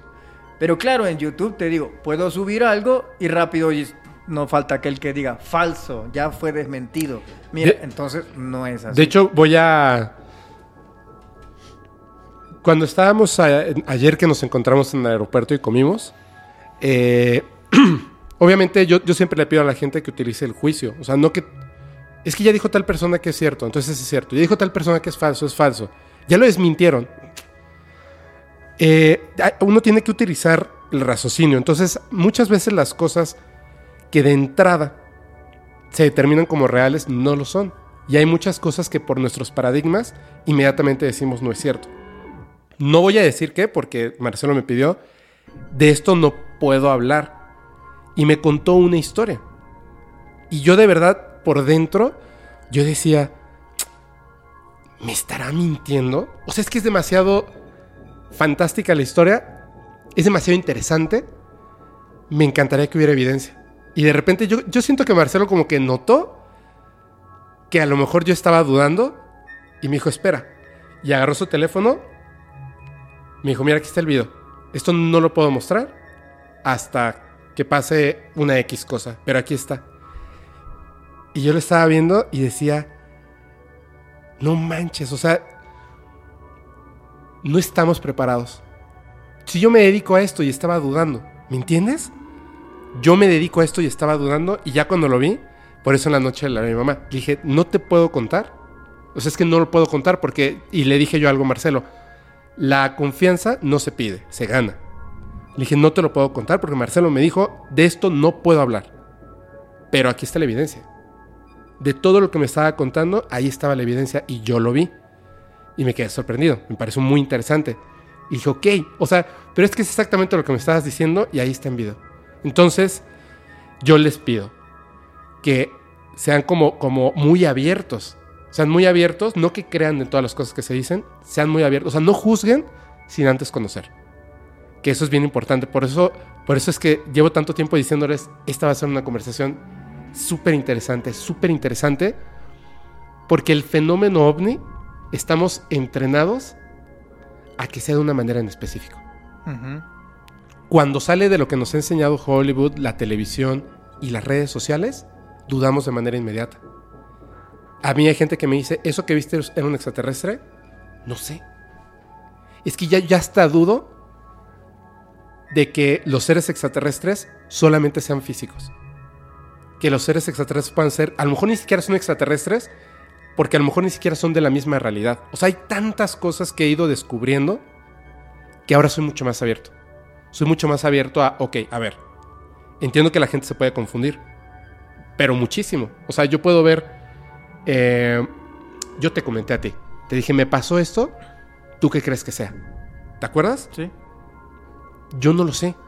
Yo no lo sé porque yo no he tenido tantísimas experiencias como tú u otras personas. Lo mismo le pregunté a Jaime Maussan. Y me dijo, mira, yo no creo en los contactados telepáticos sin evidencia. Y te comenté de una persona con la que comí que me dijo que era contactado telepático, pero no tiene evidencia. Entonces yo dije, sí, yo también dudo de eso. Por eso me parece interesante que lo tuyo sí tiene evidencia. Incluso cosas que dices que esto no lo puedo mostrar. Pero ya vamos a llegar también a esas cosas. ¿Qué pasó después? A ver, estabas en esa etapa. Claro.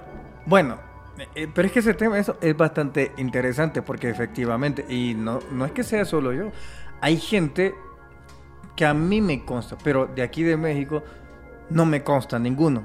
Pero del lado de Europa, de allá, sí me consta que hay personas que tienen un material extraordinario, pero los mismos aliens les dicen, esto no lo publiques, esto es tu regalo, es para ti, no es para los demás.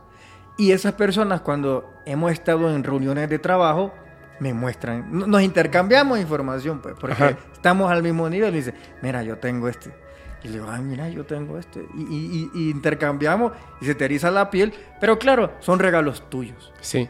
Y lo que pasa es que no lo puedes hacer público hacia todas las personas. Digamos, en el caso tuyo, yo te enseñé una que andaba ahí en el teléfono. Mira esto. Y le dije, bueno, bueno, es que sí andaba bastante evidencia ahí, le enseñó a él, porque yo sentí que estaba dudando, que es lo normal. Porque alguien que venga con una historia como la mía, oye, pero es que es increíble eso. Entonces, no es más que yo le digo, mira, ahí está la prueba, ve esto. Pero bueno, después de esto, estos seres de Andrómeda, que son color ocre, anaranjados, algo así, tienen ese traje que es... Eh, Igual de como spray, ¿no? Como spray. Eh, entran en un bosque ellos se establecen en un bosque, Suecia está lleno de bosques. En donde se encontraron se llama Gamal Garden, está muy cerca de mi casa. Yo en ese entonces vivía en una planta alta, la última casi, y veo ahí la esfera pasar. Justo cuando yo me estoy cuestionando esas cosas. La veo pasar y sí, escucho que me dice, ve al Gamal Garden. Y bueno, voy, porque yo ya he perdido el miedo si fue a causa de esto, que estaba en esa realidad, obviamente ya no tienes miedo. Entonces yo agarro mi bicicleta, voy y efectivamente ahí los veo. De hecho en el programa los he llevado al lugar exacto donde se parquea. Están ahí, eh, hay una plataforma, uno está ahí. Los otros dos están adentro y bueno, él ya se presenta y aquí quiero decirles una cuestión que tiene que ver mucho con un famoso nombre cósmico que creo que todos dicen, ¿cuál es mi nombre cósmico? La Biblia también te habla de que hay un nombre que Dios nos va a dar, nombre único. Pero sucede que no todos los nombres tienen, se pronuncian, sino que más bien se le da un tipo de energía y esa energía es la que se te da, la que te va a identificar. No es un nombre, no es que te llamas Nazaret y ese es tu nombre cósmico. No cuando estoy ahí, veo a este ser y lo primero que siento es su energía. cuando yo veo estos otros dos seres, veo que hay tienen una energía diferente. Por ejemplo, digamos, vos estás aquí, allá está eh, mi asistente y pueden haber otros más y no vamos a sentir una energía diferente, nada que nos identifique, todo normal. Pero esto sí, yo estaba ahí y sentía una energía diferente que te caracterizaba. Estaba el otro y tenía su energía, y estaba el otro y tenía su energía. Ninguna era de miedo. Era una especie que te identificaba, es que era como tu nombre. Voy a darle más o menos una idea, humanizando la situación. Por ejemplo, en sus casas, si viven más de una persona en su casa, usted está en el sofá y de repente escucha a alguien caminar, sin verlo, usted sabe, esos pasos son de mi mamá. Así camina mi hermano. No lo viste. Tiene su identificación al caminar. Pues, humanizando el hecho, estos habían adquirido algo así como su nombre cósmico, pero es su característica. Entonces entendí que cada persona, cuando va a trascender, se le da no una identidad cósmica, es como una energía que te va a identificar con todo el cosmos, con absolutamente todo, cuando alcanzas ciertos niveles de conciencia.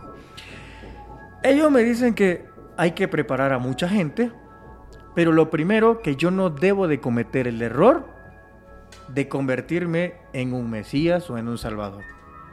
Tienes que destruir cada vez que tú veas que hay algo que se pone alrededor tuyo, como esa idea, destruirte. No, destruirme yo. Pero destruirme de qué manera? Enseñarle a las personas que eres un normal.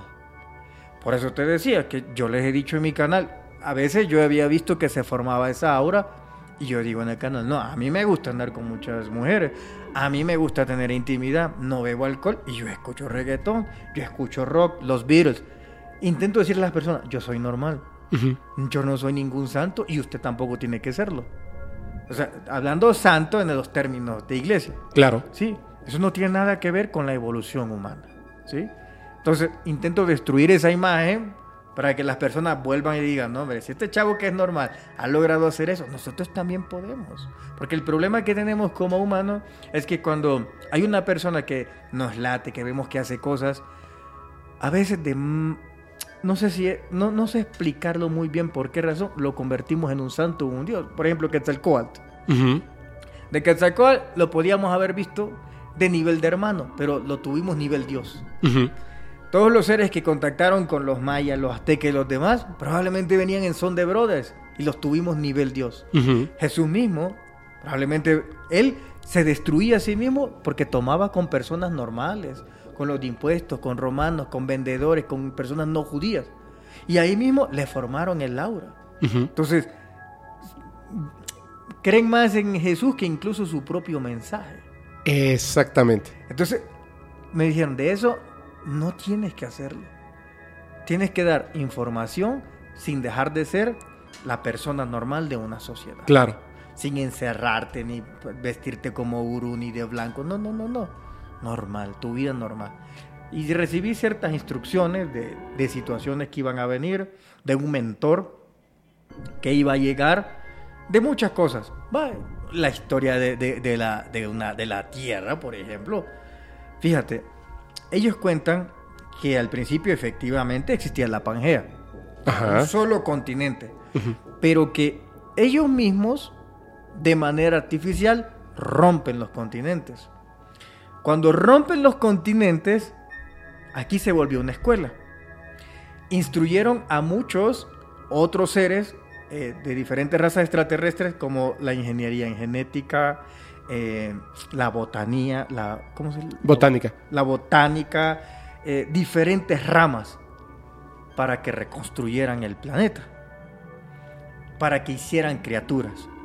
Entonces, cada uno, por ejemplo, en América, por eso es que si vos te fijas, en los mitos, si vos te pones a estudiar los mitos, lo raro es que en todos los mitos de todos los continentes, todos tienen su propio relato de su creación. Nunca es el mismo. Los mayas tienen los suyos. El Popol Vuh. El Popol Vuh. Ahí te relata cómo fueron sus creadores. Y luego te vas a China, por ejemplo, en China también tiene cómo fue la diosa que los creó, que según ellos es de un manantial, los hizo figura y ahí. Los nórdicos tienen su propia creación del sistema solar y hay una vaca, un gigante, algo así es la narración. Comienza su creación. Te vas a Sumeria. los Anunnakis. Sí. Tienen su propia creación. Te vas a, a las regiones de África, por Israel, por ejemplo, y tienen su jardín del Edén. Tienen su propia creación. Entonces, si te tenés a pensar, es decir, en cada uno de los continentes existe el mito de cada una de sus creaciones. No hay una. Claro, después yo empiezo a encajar de la que ellos me dicen y digo, claro, tiene razón. Por eso es que cada especie narra una etapa de su creación. Nada es la misma, porque, un ejemplo, los Zeta reticulis vienen a, a- a América.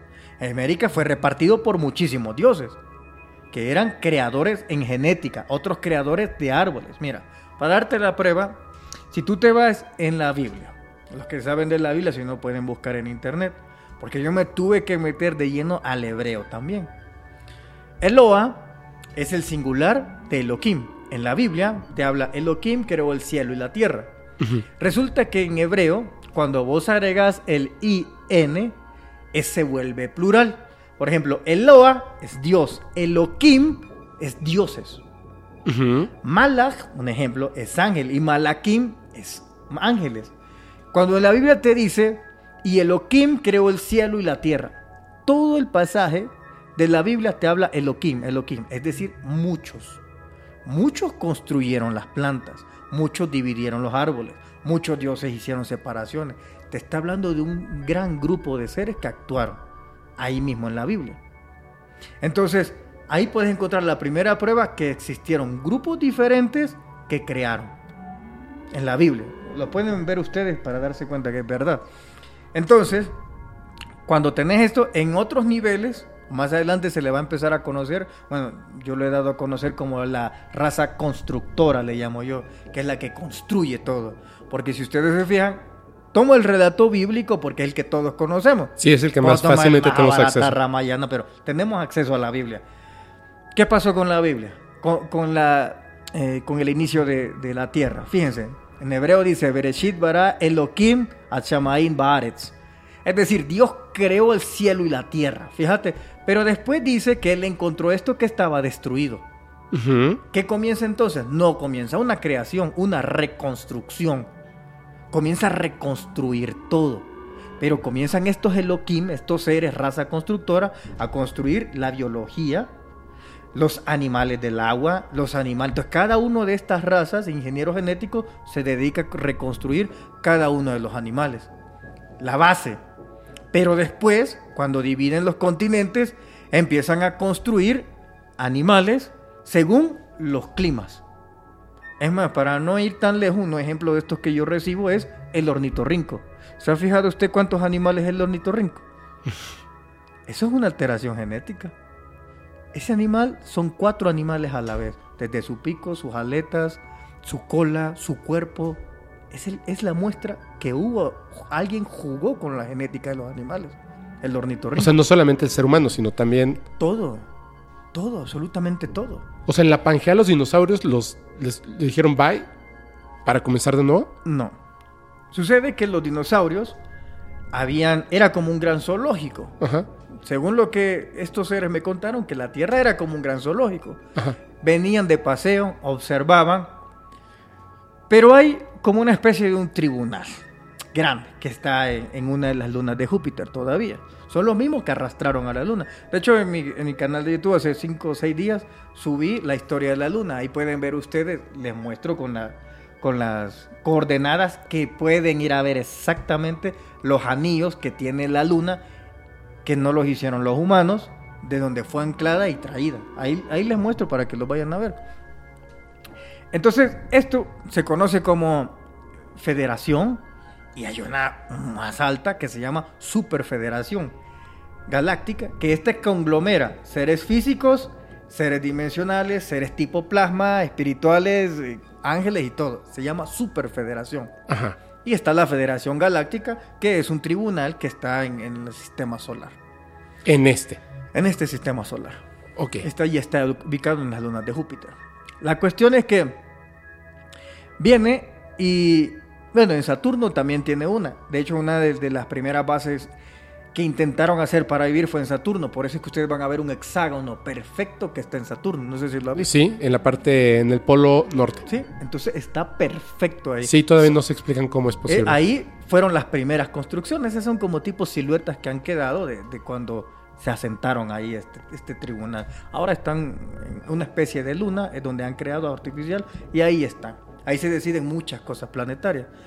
Pero bueno, ahí se decide que es momento de dar un paso más a la vida inteligente En la Tierra. en la Tierra. Porque ya había pasado la explosión del planeta. Ay, se me ha olvidado el nombre, ¿cómo se llamaba? El que estaba antes de Marte y entre Júpiter. ten- tengo el nombre, pero se me ha olvidado. El que es ahora. Ajá. Que es- este sistema- explotó por una Exacto. razón natural, Exacto. No, no explotó por una razón natural. Pero había una civilización ahí. Había una civilización. Inteligente. Sí, pero mucha de esta civilización muere, emigra al planeta Marte. Ujú. Cuando emigra el planeta Marte, ellos comienzan a darse cuenta que ahí hay otros colonos del En planeta Marte. Ok. Otros colonos. De hecho, hay vestigios. Prueba de esto. Si usted coloca en internet y coloca los túneles de Marte. Ajá. En esos túneles del planeta Marte, esos es de la raza insectoide. Cuando llegan estos que venían inmigrando de acá, se dan cuenta que hay ya otros habitantes. Y entonces se vuelve a dar una guerra por territorio. Porque ya hay otros. O sea, no habría lógica que los mismos que emigraban allá llegaban aquí y van a pelear. No, porque ya se conocían. Hubo la guerra porque ahí habían otros colonos. Es ahí donde se desata la guerra. Y vale todo. En teoría Ajá. se destruye la superficie. Pero hay unos que evolucionan tanto y viven bajo el subsuelo de Marte. Y ahí están ahora. Ahí están, pero otro sector definitivamente tuvo que tenía un lugar donde irse para que continúe pululando la vida. Se sacrifican los dinosaurios como plan cósmico. ¿Mm? Al sacrificarse los dinosaurios, se esperan un momento y llega esta raza Elohim que aparece en la Biblia, que es la que reconstruye todo deja todo hecho, deja animales, vegetales, mares, o sea, la casa armada Ajá. para poner por último al hombre. Y al hombre le dice, tenés que cuidarlo. Pero ojo, que ni siquiera le dice que él se haga cargo, porque si ustedes se dan cuenta, el planeta es autosostenible. Ajá. ¿Por qué? Porque el planeta, aquí es donde actúa la superfederación, que les dije, que está compuesta por seres físicos, eh, seres espirituales, arcángeles, mercángeles, seres cósmicos, lo que ustedes quieran. Y hay un ser que está a un nivel un poquito más abajo del supremo Dios galáctico, el todopoderoso, el papá de todos. hay uno abajo. Este se llama Metatón. Metatón es el encargado de insuflarle la vida y alma a los planetas. Por eso son autosostenibles. Entonces, Metatón, bueno, perfecto, hacen el trabajo físico, esta raza llamada Elohim en la Biblia. Reconstruye todo el planeta Tierra, perfecto, y hay un componente que en el cuarto día, según relatan ellos, crean la Matrix. ¿Sabes cómo? Si usted va al relato, se va a dar cuenta que dice, eh, hubo día, hubo noche, un día, hubo día, noche, dos días, etc. Cuando llega el cuarto día, dice, y crearon el sol y la luna y sirvió porque con eso medían el tiempo. Ese día, el cuarto, crean la Matrix. Sí, porque no puede ser que hayan pasado días y no existía. Exacto, no existía nada. Pero sol ese día cuarto crean el tiempo, crean la Matrix, crean esto que estamos conociendo nosotros y ahí introducen al hombre. Y al hombre, yo lo invito a usted que vaya al relato original de la Biblia y en la Biblia, en todas las versiones, dice, Dios crea, o los Elohim crean al hombre a su imagen y semejanza, etcétera, etcétera. Y cuando lo crean, dice, lo puso en el jardín. Si usted se da cuenta, nunca fue creado en la tierra, porque el relato dice que lo pusieron ahí. Por ende, nunca fue hecho en el, en el Edén ni en el planeta. Al hombre lo crearon en otro lado y lo pusieron acá. Por eso el relato dice, lo puso en el jardín. No fue creado ahí. Pero a ver, ahora yo ya tengo. Ya tengo como 100 preguntas. ¿Cuál, cuál es el motivo razón de, de, de Mira? Ah, chis. Bueno, ahí están los testigos. ¿Ya viste? Hay dos ahí parados. Sí, están en línea. ¿No, ¿Se ven? ¿Se ven en la cámara? Yo no sé si se ve. Yo voy a sacar mi teléfono, espérame. Y si te fijas, el avión, mira el avión. va Sí, sí, el avión ya se fue.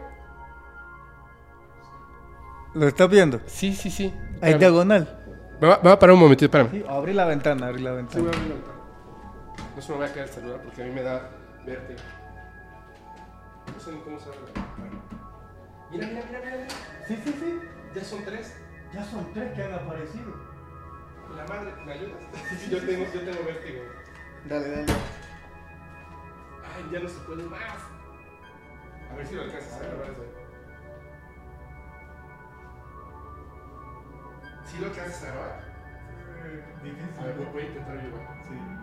Ahí está. Ah, el yo sí lo sé, yo sí lo sé, sí. Ya bajaron, ya viste. Sí. Mira, mira, ese ya se prendió. Sí, sí, sí. Ya se prendió más, cabrón. Bueno, ahí está. Es la prueba que les digo. ¿Qué Pero- sucede? ah, sí, ya lo están. Ahí están arriba. Ya, ya se fue. Uno ya desapareció. Ahí apareció, mira. Sí, está como moviéndose ahora. Sí, sí, sí, sí. Bueno, hay que saber que los aviones no se quedan así detenidos. Ah, mira, mira la luna aparte acá. Todos eventos cómicos. Mira, mira, lo ves. Sí, sí, yo, yo ya no lo traigo aparte. Estas cosas Perdón, este. Voy a volver a cerrar aquí. Sí, dale. Mira, ya se está moviendo. Sí, sí, sí. Ah, sí, mira. Que mi brother quería salir del Déjame grabar todo rapidísimo. Dale, dale. Ay, chinga, no los veo. Ay, Mira, se están uniendo, ¿ya lo viste? Sí, sí, ah, ya están, ahí están, están Sí, se están, se están moviendo. Híjoles, no los alcanza a grabar aquí. Mira, se pusieron arriba del otro, ¿lo ves? Sí, sí, sí. Ah. Ay, qué bruto, estaba grabando hacia otro lado. Con razón.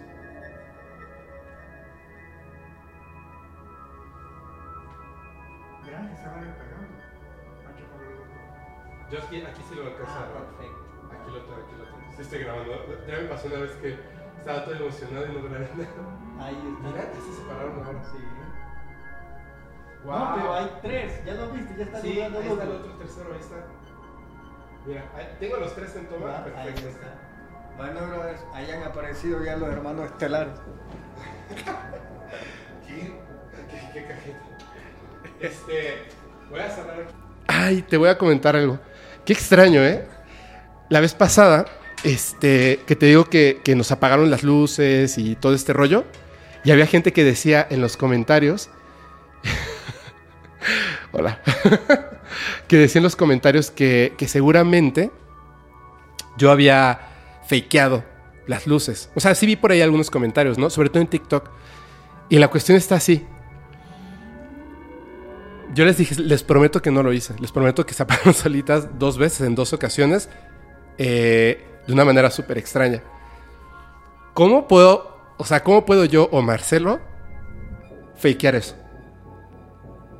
¿Cómo puedo? O sea, no se puede, no se puede, no se puede.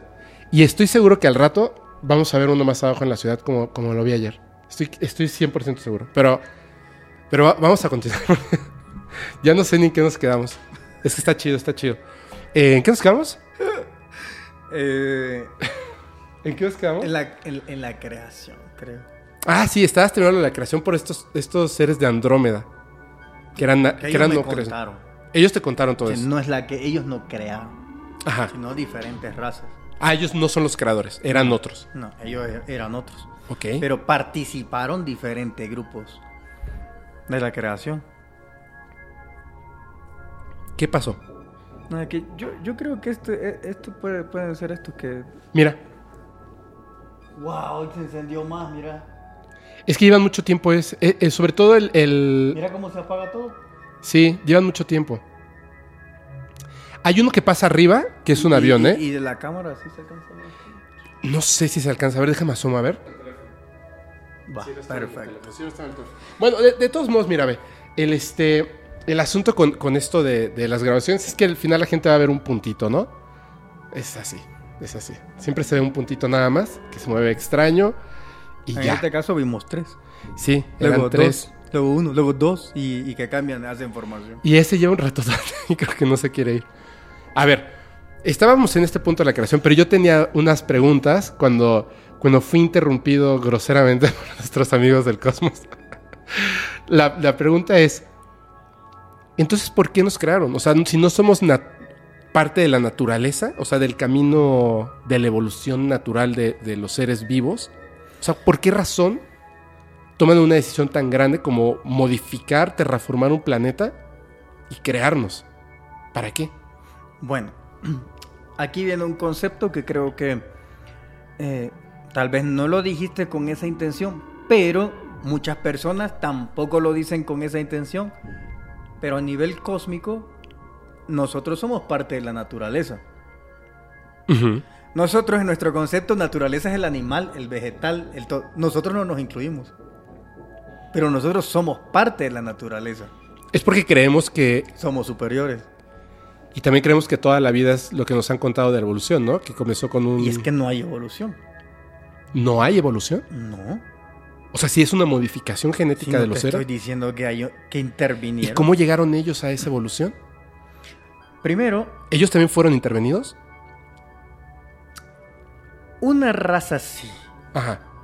Es que fíjate que el detalle está que cuando entras a este, este, digamos, Fepo, es como ya mi mundo, Ujú. ¿verdad? De este mundo del que vos estás acostumbrado a hablar, Ajá. es generalizado. Pero en este mundo que viene para donde mí, entonces es más específico en las cosas. Por ejemplo, no es que todos han evolucionado. Hay razas extraterrestres, por ejemplo. Te puedo hablar por la de Aldebarán, por la de constelación del cisne, que se conoce como Cygnus. Ujú. Dos claros ejemplos de evolución. Hay otras ¿Que fueron creadas que así? fueron creadas Desde un principio otras así. fue planificadas. Una cosa es crear. Y otra luego cosa, va el avance. Planificar. Ok. Es decir, hay razas que crean y planifican hacia dónde va a ir esta. Que sí existe entonces una evolución como tal. Una, no, existe un plan, una planificación. Pero nosotros evolucionamos Nosotros, biológicamente. No nos vemos como, no nos vemos ni vivimos tanto tiempo y cambiamos físicamente de como estábamos hace 5000 años. sí, pero en este aspecto yo te hablo de la evolución del comienzo de, la, de, de- de que nos crearon. Ajá. Hay un punto que hay un estancamiento. Sí. Ese estancamiento para llegar a convertirnos al Homo sapiens sapiens no se puede. Hay un Sí, es- hay, claramente un brinco, o sea, de... la intervención. Sí, eh, por eso es que yo digo es claro. O sea, porque, porque la evolución natural de las especies propuesta por Darwin no explica, no explica al ser humano. Exacto.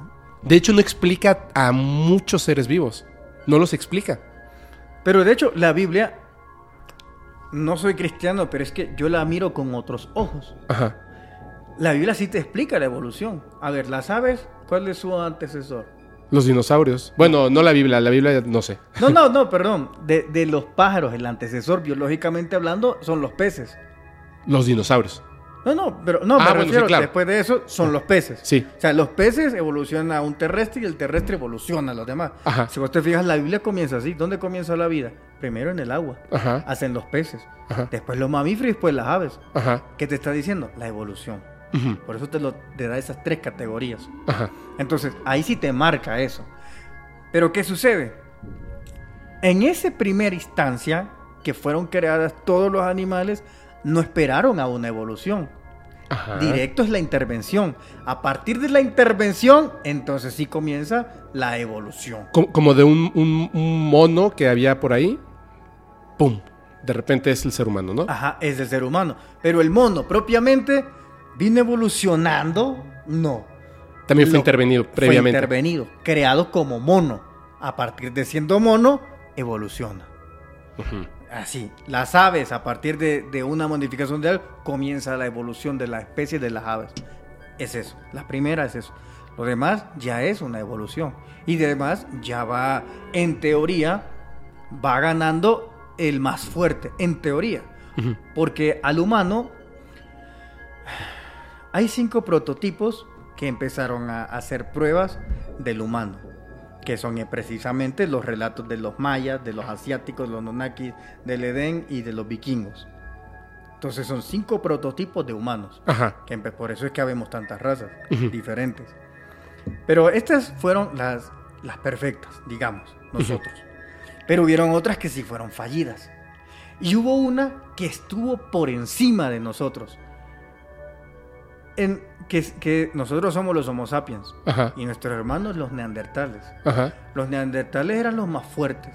Ujú. O sea, directamente los tipos tenían todo para sobrevivir porque eran más fuertes que los homo, que los homo sapiens, Ujú. los neandertales. Ujú. ¿Y por qué desaparecen ellos? Si eran los más fuertes y nosotros los más débiles. Se supone que porque, que porque el Homo sapiens era más inteligente, ¿no? Y entonces utilizaba herramientas o armas. El, no, no las utiliza. El neandertal era inteligente.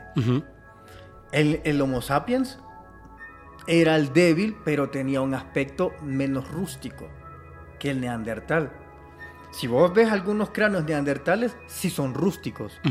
Pero el Homo sapiens tenía un cráneo mucho más común, estéticamente bien. Era todo. Pero el neandertal realmente era mucho más fuerte. Pero estos neandertales desaparecen. Desaparecen porque estos ya eran un prototipo para otro tipo de planetas. Se los llevan. Entonces quedamos solo nosotros. Ok. De hecho, cuando vos te vas a otros niveles de conciencia y lo ves la Biblia de otro punto, resulta que Caín y Abel es la representación del Homo sapiens y el Neandertal. Ok. En esos niveles. Entonces entiende que Caín eh, mata a Abel. Caín representación del Homo sapiens. El Neandertal que muere, ahí usted le dice que muere, pero realmente desaparece. Es la representación de ese Neandertal. Desaparece el Abel, el bueno, el fuerte, el superior. Y es el que va para otro prototipo de vida y de especie en desarrollar en otro planeta. Ok. Es llevado. Quedamos solo nosotros. Pero es, es como un laboratorio entonces el planeta Tierra hasta Sí, cierto es punto. lo que te dije. Por eso trajeron a otros. Te dije que era una escuela. Ajá. Por eso te, te cité el ejemplo de- del ornitorrinco. Es compuesto de muchísimos animales. Ok. Y entonces utilizan este espacio, o sea, la Tierra, como una escuela para aprender ciertas cosas, hacer experimentos, hasta cierto punto, ¿no? Ajá, exacto. La utilizaron hasta cierto punto. Luego que la dejan hasta cierto punto, ahora viene un segundo paso, el de la expectativa. ¿Qué espero yo de esto? La tercera, la observación, Ajá. no intervención. Empezás a observar qué hacen. Cuando estos grupos de extraterrestres, ciertos sectores de la humanidad no están cumpliendo la agenda que ellos creían que tienen que cumplir, aparecen los dioses que les dicen qué hacer.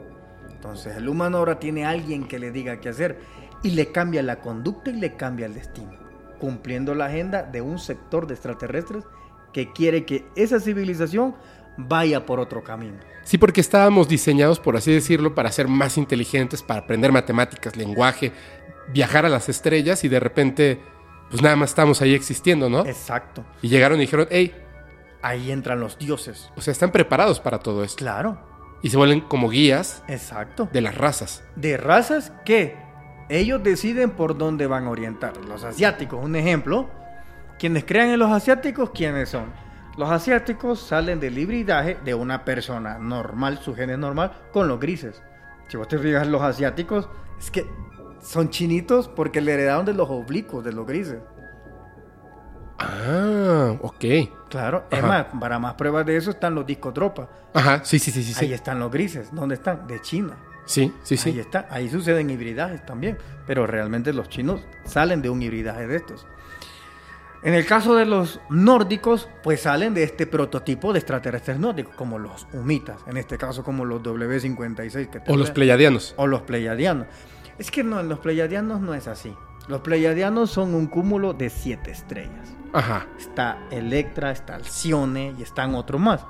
En cada uno de estos hay razas que son diferentes. Por ejemplo, en la Maya Ajá. son morenos, son como yo, como vos. Los que antes Y estaban son aquí. pleiadianos. Los mayas que antes estaban aquí. Ellos en su libro Popol Vuh dicen que vienen del centro del universo, no Sí. vienen de aquí. Sí, así es. Y Entonces también. vienen de las estrellas. ¿por qué crees vos que le asignaron? Quien le asignó a las Pléyades la estrella Maya, aunque se escribe diferente, Maya es Maya, pues porque de ahí venían los mayas. Por esa razón se llama Maya. O sea, son, son como mayas pleyadianos. ¿Sí? Es sea, que lo que pasa es que el los- fenómeno contactismo, oigan, con mucho respeto a todos los que son contactados y dicen cosas aquí en México. Ajá. supuesto. Ay, bueno, también ahí por donde tú estás, ¿eh? Sí, pero donde yo estoy, digamos que... no, Hay uno, pues, con los pleyadianos. Sí, no, pero lo que quiero decir es que el pleiadiano prototipo del, del, Ah, del ese- contactado mexicano es rubio y de ojos verdes. Ajá, azules. Azules, ahí Ajá. está. Entonces, eso es una cosa que la vienen sacando de Billy Mayer. Sí, totalmente. Desde ahí la traen y, y para, vuelvo a decirlo, mis respetos para todos los que son contactados y dicen sus cosas. Mis respetos. No me miento con ninguno. Por eso no digo nombres. Pero es, Pleiadiano es rubio, pero no se dan cuenta que en ese cúmulo de estrellas, que son siete, es que no todos son rubios, blancos y de ojos verdes. Hay morenos, como, como vos y como yo, de un metro sesenta. Pueden haber insectoides perfectamente, o pieles rojas. Aquí tuvimos razas pieles rojas. Entonces, hay diferentes. Lo que pasa que si vos decís pleiadiano, la gente Se imaginen, se imagina eso. Eh, Billy Mayer tenía razón. Como él los describe, hay razas así, que son las que se mezclan con los nórdicos de allá, de Noruega, de Suecia y de estos lados. Aunque la historia, cuando vos la lees, los vikingos aparecen en la tierra, simplemente aparecen. Y la primera vez que se registra en la historia, ¿dónde están? Es porque van a quemar un monasterio en Inglaterra. Ajá. Ahí es la primera vez que dice, bueno, ¿y estos hombres de dónde son? Porque nadie sabía. Entonces los tipos van a la supervivencia porque son recién traídos de allá. Hasta tienen su propia mitología. Ellos dicen en su mitología que existen nueve mundos. No sé si vos lo has visto. Sí, sí, sí. Los nueve mundos. Como una especie que aparece de la nada ya viene con conocimientos de algo que no conocemos nosotros. Ellos te hablan arriba de nosotros, que es el mundo Midgar. Estamos nosotros. Pero también te habla el mundo de los gnomos, el mundo de los gigantes, y también te cuenta que va a un mundo intraterreno, y también un mundo que va mucho más arriba del de nosotros. Ellos traían ese conocimiento, nadie más lo traía. Son los primeros que empiezan a narrar de un mundo intraterreno que está hacia abajo. Y claro, después nuestros hermanos mayas que nos narran de eso. Entonces, los mayas fueron un hibridaje de unos de mayas, pero pleyadianos, o sea, del cúmulo de estas tres. Es que nada, son creados allí. Ah, son creados ahí y traídos Claro, acá. Y crea- traídos acá. Muchos grupos son así. Los mayas dicen, oye bien, venimos del centro universo, ¡pum! Aparecen aquí. Uno. Eh, vienen los vikingos, los vikingos, ¡pum! Aparecen de un solo en el área de Suecia, Noruega. Es como que alguien los trajo de un solo. Los griegos, ¿dónde aparecen? En la isla de Creta. Es la cuna de ellos. Entonces, ellos ahí los llevaron, los trajeron y ahí se desarrolla la civilización, en la isla de Creta. Ajá. Entonces, diferentes grupos ahí son desarrollados. O sea, los traen, por ejemplo, los neandertales desaparecen aquí. Suponete que fueron a parar a Alpha Centauri B, que es un planeta. Van a parar ahí. Y de repente su historia empieza a decir, bueno, esto comenzó su civilización aquí en Alpha Centauri, en este continente. Sí, pero ellos fueron traídos de otro lado. ¿Me entiendes? Así es la historia esta de nosotros. ¿Y cómo es posible que podamos tener eh, esa, esa genética que nos permita reproducirnos entre nosotros si fuimos creados en lugares absolutamente distintos? O sea, ¿por qué no nos podemos reproducir con un elefante? Bueno, voy, voy a mostrarte, por ejemplo. Hay diseños y cuando nos crean los extraterrestres, nos Ajá. crean en... Cada uno nos deja su marca, cada uno. Ajá. Por ejemplo, nosotros nos crearon también los reptilianos, intervinieron. Ajá. Y ellos nos dejaron nuestra huella en nosotros. Sí, Tenemos- en, en el... Ah, No. no, a ver, dime. Si tú te ves mi oreja, ¿Sí? tú no ves aquí que está una serpiente. Mira, aquí va enrollada y aquí aparece una boca y aquí está la otra aquí. Ajá. ¿Eh? Eso es una serpiente que está enrollada. ¿Sí la ves o no? Sí, sí, sí, sí, sí. Ese es el sello de un reptiliano. Cada uno de nuestro cuerpo, incluso hay lunares que si nosotros nos detenemos a ver bien, los lunares forman una constelación. Y ahí te está diciendo quién otro intervino. Ok. Si ustedes se fijan, nuestros cuerpos, nosotros, hay letras que interpretamos como letras, pero son constelaciones las que están adentro de nosotros. Entonces está la huella de todos nuestros creadores dentro de nuestro propio cuerpo.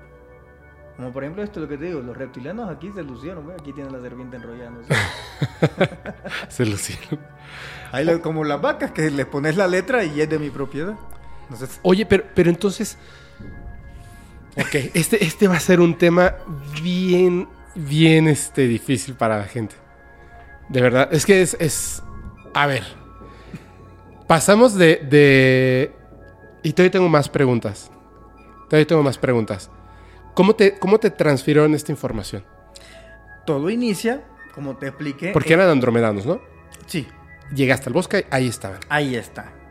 Ellos me complementan información que todavía no lograba acceder de mi encuentro en Monterrey. Ok. Entonces yo te expliqué que allá me preguntaban algo que es que yo lo sabía todo. ¿Te recuerdas que te dije de eso? Ajá.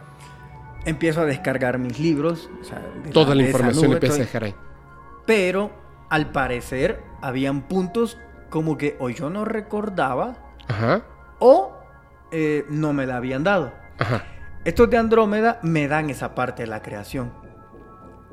Entonces ya me explican un poco más. ¿Pero con una esfera igual o...? o... No, Ajá. en este caso fueron de todo de imágenes. Ok. O sea, telepático, imágenes. Imágenes. Yo le llamo psicovideos, psicoimágenes, algo así le llamo yo. ¿Tú, ¿Tú pensabas en la pregunta, eran dudas que tenías o simplemente recibiste una información? Recibí la información directo. Pe- pero es, discúlpame que te haga tantas preguntas, pero es que vives hasta Suecia. Entonces te las tengo que hacer ahora. Aunque no- yo sé que nos vamos a ver el próximo año muy pronto, pero tengo muchas preguntas. Tú llegas al bosque, voy a regresar a ese punto. Más allá de, de- de toda la información, porque vayan a suscribirse a su canal y échense los videos. Yo llevo cinco años echándomelos. Eh, tú llegas y ves a ese ser parado ahí. Y hay una nave con una... ¿Cómo se llama? ¿Cómo decías? Una escotilla, una rampla. Una- como una rampa. Ajá, que es bien... eh, o sea, se habla mucho de esto. Primera pregunta, ¿cómo era esa nave? Era triangular.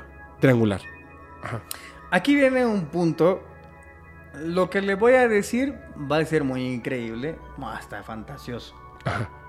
Pero sucede que esta nave no era por fuera muy grande. Era bastante pequeña, al menos por cómo se veía. Ajá. Yo estoy hablando con... No hablando, él me está traspasando información y cuando está toda llenándome de información, yo veo por completo todo, brother. O sea, veo los animales, veo los dinosaurios, veo cómo los mataron, veo todo, todo, todo. Veo que efectivamente hay una parte de los dinosaurios que evolucionó, los reptilianos. Veo que hay seres que evolucionaron a inteligencia de árboles. O sea, seres como nosotros, pero arbustos, que caminan. O sea, ¿qué piensan? Veo, es más, Siempre me había preguntado eso. evoluciona. es más, solo tengo un referente de esto y ustedes lo pueden buscar. Hay un libro que te habla de la guerra de Vietnam. En la guerra de Vietnam, te cuenta, ganan los vietnamitas. Ajá. Pero ganan realmente ellos por su valor, que no hay que desmeritarlo. Claro. No hay que desmeritarlo. Si en el fútbol nos cuesta ganarle a Estados Unidos, ya no se diga en guerra. Entonces, ¿realmente ellos vencieron por sí mismos o tuvieron otra ayuda? Una vez más, sí se veía que cuando ellos combatían los estadounidenses, eh, habían esferas como los Foot Fighters que derrumbaban. Cuando ellos se metían a la selva, en este libro que se llama La Guerra Oculta de Vietnam, narran muchos militares que árboles salían a abrazarte Ajá. y te tragaban, o sea, te mataban y te aniquilaban. La misma selva adquirió vida y comenzó a combatir. Y con todos estos elementos vencen a Estados Unidos. Es el único referente que encuentro. Pero yo vi en todas esas imágenes seres arbustos que se movían. De, de hecho, yo, yo siempre había pensado eso. Si en algún punto, eh, en este planeta o en otro, pudieran haber seres que evolucionaran de, de las plantas a empezar a volverse bípedos, este. O sea, como que, como que toda esa, esa arquitectura biológica tiende a, a un. al, al humanoide, ¿no? Al humanoide, Porque puede exacto. viajar, moverse, etcétera, ¿no? Exacto. Visualizar las cosas, pensar y, más. Pulgares o dedos prensibles y más. Eh, me, impactó mucho una noticia, espero que la encuentren. Hace unos años estaban investigando una parte de no muy profunda del océano y les llamó mucho la atención una planta que cuando se siente amenazada, una planta, pues está bajo el agua, pero es una planta, se desprende y sus raíces, como si fueran patas, camina, se aleja y después se vuelve a enterrar De hecho, en este planeta. de hecho, hay historia de eso. La mandrágora. Ajá, la mandrágora. La mandrágora es una. Cuenta la historia que vos la arrancas y llora. Sí, Y muchos, bueno, de aquel lado, del, del otro lado, se cuenta que hay veces la mandrágora que vos la querés cortar y sale de sí y corre. ajá, sí, sí, sí, sí, sí. O sea, ahí está otro antecedente. Fíjate qué bueno que me acordé. Hay una historia aquí en México de, de un hombre, de hecho es, es un video muy famoso, donde cuenta la historia de cuando va en su caballo y un, un arbusto cruza 15 metros frente a él. cruza frente a él, pero, o sea, el árbol camina. Hay videos de árboles que se mueven, que, que yo los vuelvo a ver y digo, ¿qué clase de, de- o sea, qué estoy viendo? O sea, ni siquiera, ni siquiera descubro en dónde está el, el, el CGI o, o cómo fakearon eso, ¿me entiendes? Se ve demasiado real. O sea, en, en un bosque muy lejano, en las montañas, y claramente se ve un árbol que se empieza a mover y cambia de posición. Es súper, súper extraño. Ok, bueno. Estabas aquí con, el, con este cuate, el, el andromedano. ¿Sí es así? Sí. La nave, ya sé qué es lo que me ibas a decir. La nave es pequeña por fuera Y y, grande. y espaciosa por dentro. Sí. Y espaciosa por dentro. De hecho, ¿Tú entraste a la nave? yo entré a la nave. ¿Cómo es? Ahorita voy a contar a eso. De hecho, eh, tengo una hija y ella se llama Andrómeda porque tiene que ver mucho con esto, Ok. con esta cuestión. Bueno, la cuestión es que estoy en diálogo. Ajá. Bueno, yo no estoy en diálogo. Él me está, me, me está poniendo las imágenes, pero eso es que yo veo todo. así, cosas increíbles.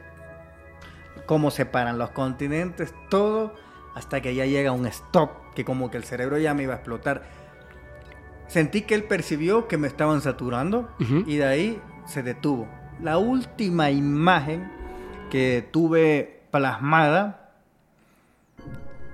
si estoy recordando bien ahorita, la última imagen que fue bien plasmada fue en, en, en el Popocatépetl. Ajá. Ahí, la construcción de las montañas y me quedé ahí. O sea, en ese punto que ya después ya le di play y ya pude entender más cosas. Me quedé ahí en el Popocatépetl. Recordando que todo esto ya es después de todo lo que me ha pasado. Lo que yo Ujú. te decía que eh, a esto me refería, lo del Popo. La cuestión es que eh, pasa esta situación y como que él siente que necesita un descanso mental. Entonces me dice, pasa. Y yo venía otra emoción. Como es como una emoción, como, como que vas a subirte a un juego mecánico, una emoción así de adrenalina. Subes la rampa y en la rampa lo que ves y no ves es luz. Lo que no ves son lámparas. Ok. Entonces la primera pregunta que yo hago es eso. Al principio es todo lumínico, sí, o sea, Hasta te encandila. ¿Te cega? Ajá, Sí, ok. te cega. Pasas eso y ya ves todo blanco. Una limpieza extrema. Ves iluminado, pero no ves de dónde se proyecta.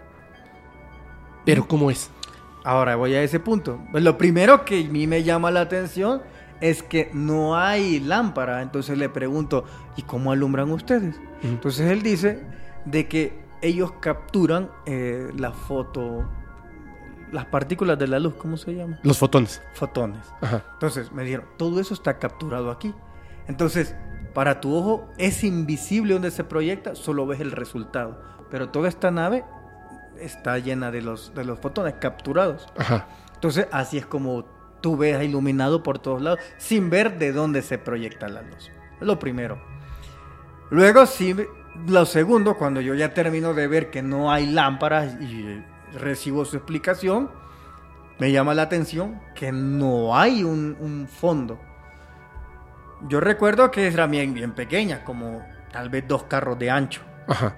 era triangular y no eso no, no le miraba el fondo. Se veía así. Se veía bien profundo, muy profundo.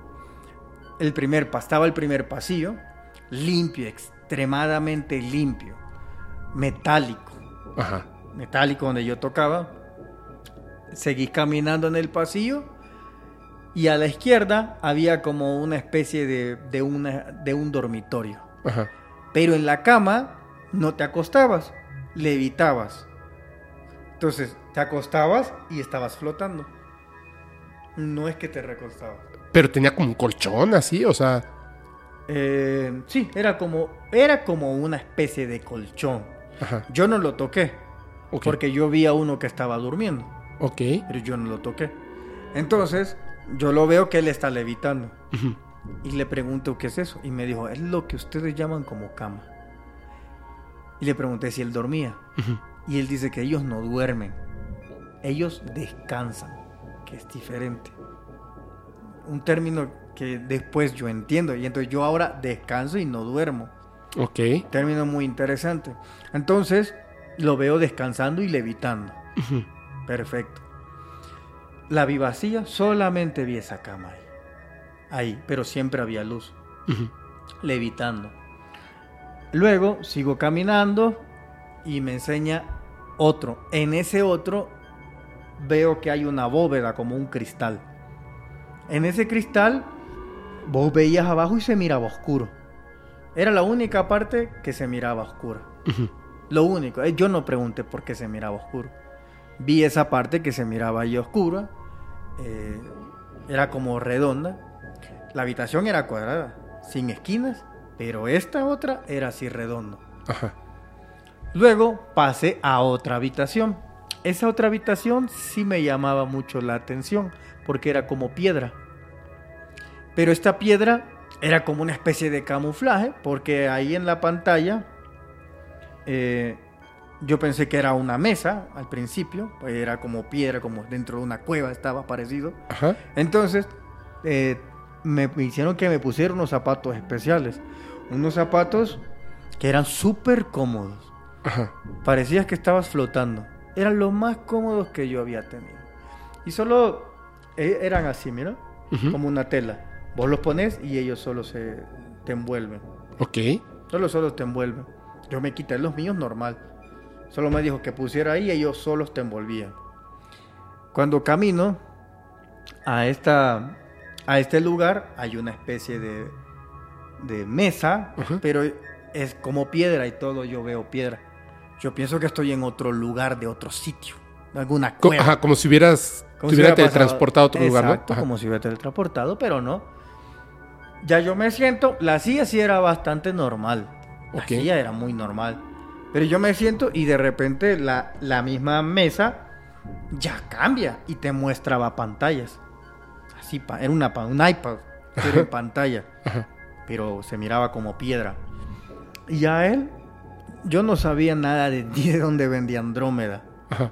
Y entonces él ya me dijo, mira, aquí venimos nosotros. Y le hacía así. No lo tocaba, le hacía así. Y se hacía pequeño.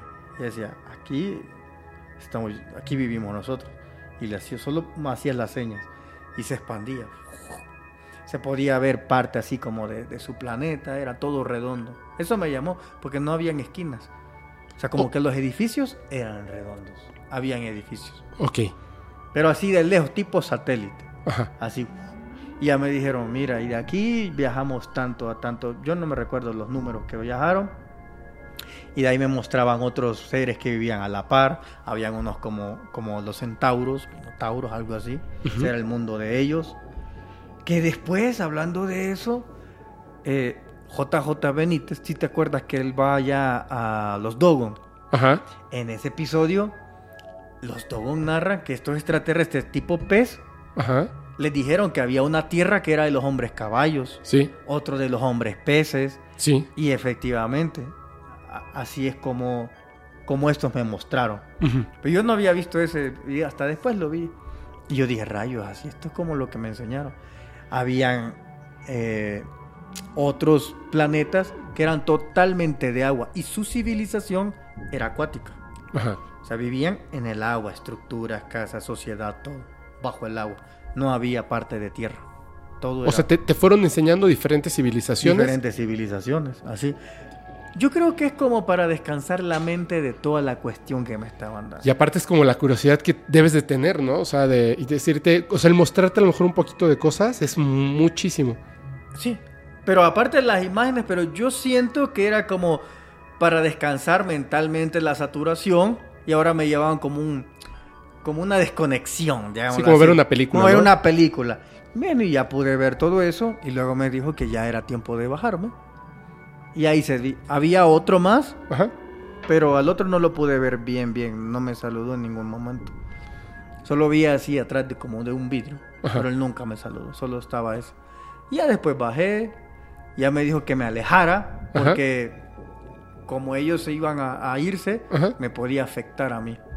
Como la radiación. Quizás. Oye, pero a ver, a ver. Voy a regresar a muchas preguntas. Por fuera, ¿cómo era la nave? ¿De qué color? Era como plateada. Ajá. Más era, era, era así. Tenía patitas. Sí, tenía patas. Ajá. Tenía tres patas. La plataforma era color plateado. Eh, ¿Notaste algunas luces, marcas, algo por fuera? no, no tenía ninguna marca por fuera. Por dentro sí tenía, vi que tenían un símbolo. Ajá. Este símbolo es muy conocido aquí en el, en el planeta. Ok.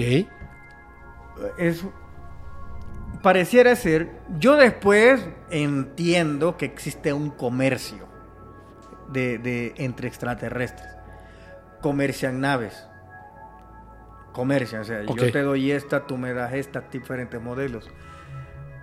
Después me entero y después recapitulo. Y me acuerdo del símbolo que vi. Entonces, Como si fuera la marca. la marca.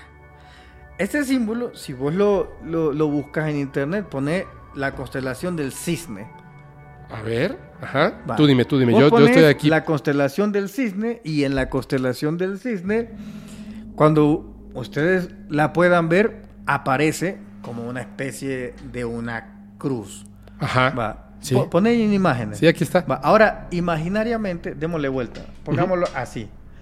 Decime qué, qué, qué símbolo se va a asemejar si este, bueno, si este es, pero aquí lo encerraras todo en un círculo, ¿vos sabés qué, en qué se convierte? Se, parece al- como el de Amor y Paz, ¿no? Exacto. Entonces me percaté de que estos Se son parece. los que es, es, porque después yo me doy cuenta de que los hippies era una idea de unos extraterrestres infiltrados que vinieron aquí. Solo que como que al revés, ¿no? Al revés. Ajá. Pero vos lo encerrás y es el símbolo hippie de Ok. la paz y amor. Ese era el símbolo que tenían estos. Ok. Pero yo en aquel tiempo, o Pues- sea, yo veo ese símbolo. Y claro, yo sé que son hippies. el símbolo hippie, que nosotros Ajá. en la Tierra lo Sí, no, conocemos no que así. los andromedas eran hippies, ¿no? Ajá. No que ellos eran hippies. Yo lo vi. No me llenó tanto la curiosidad porque era algo que yo conozco. Ajá. Entonces yo iba más por lo que no conocía. Pero sí me quedé grabado. Con el tiempo, conozco a unos seres que vienen de Cygnus. Esa que se llama el cisne. Ajá. Es- se dice, pero también el cisne. En su traje traían eso. Traían eso y traían la, constelación, la cosa hippie. Ajá. Pero traían la constelación de Cygnus. ¿Dónde viste ese, ese símbolo en la nave? La vi justo cuando vas entrando a la rampa, a la rampa. Ahí lo vi, estaba.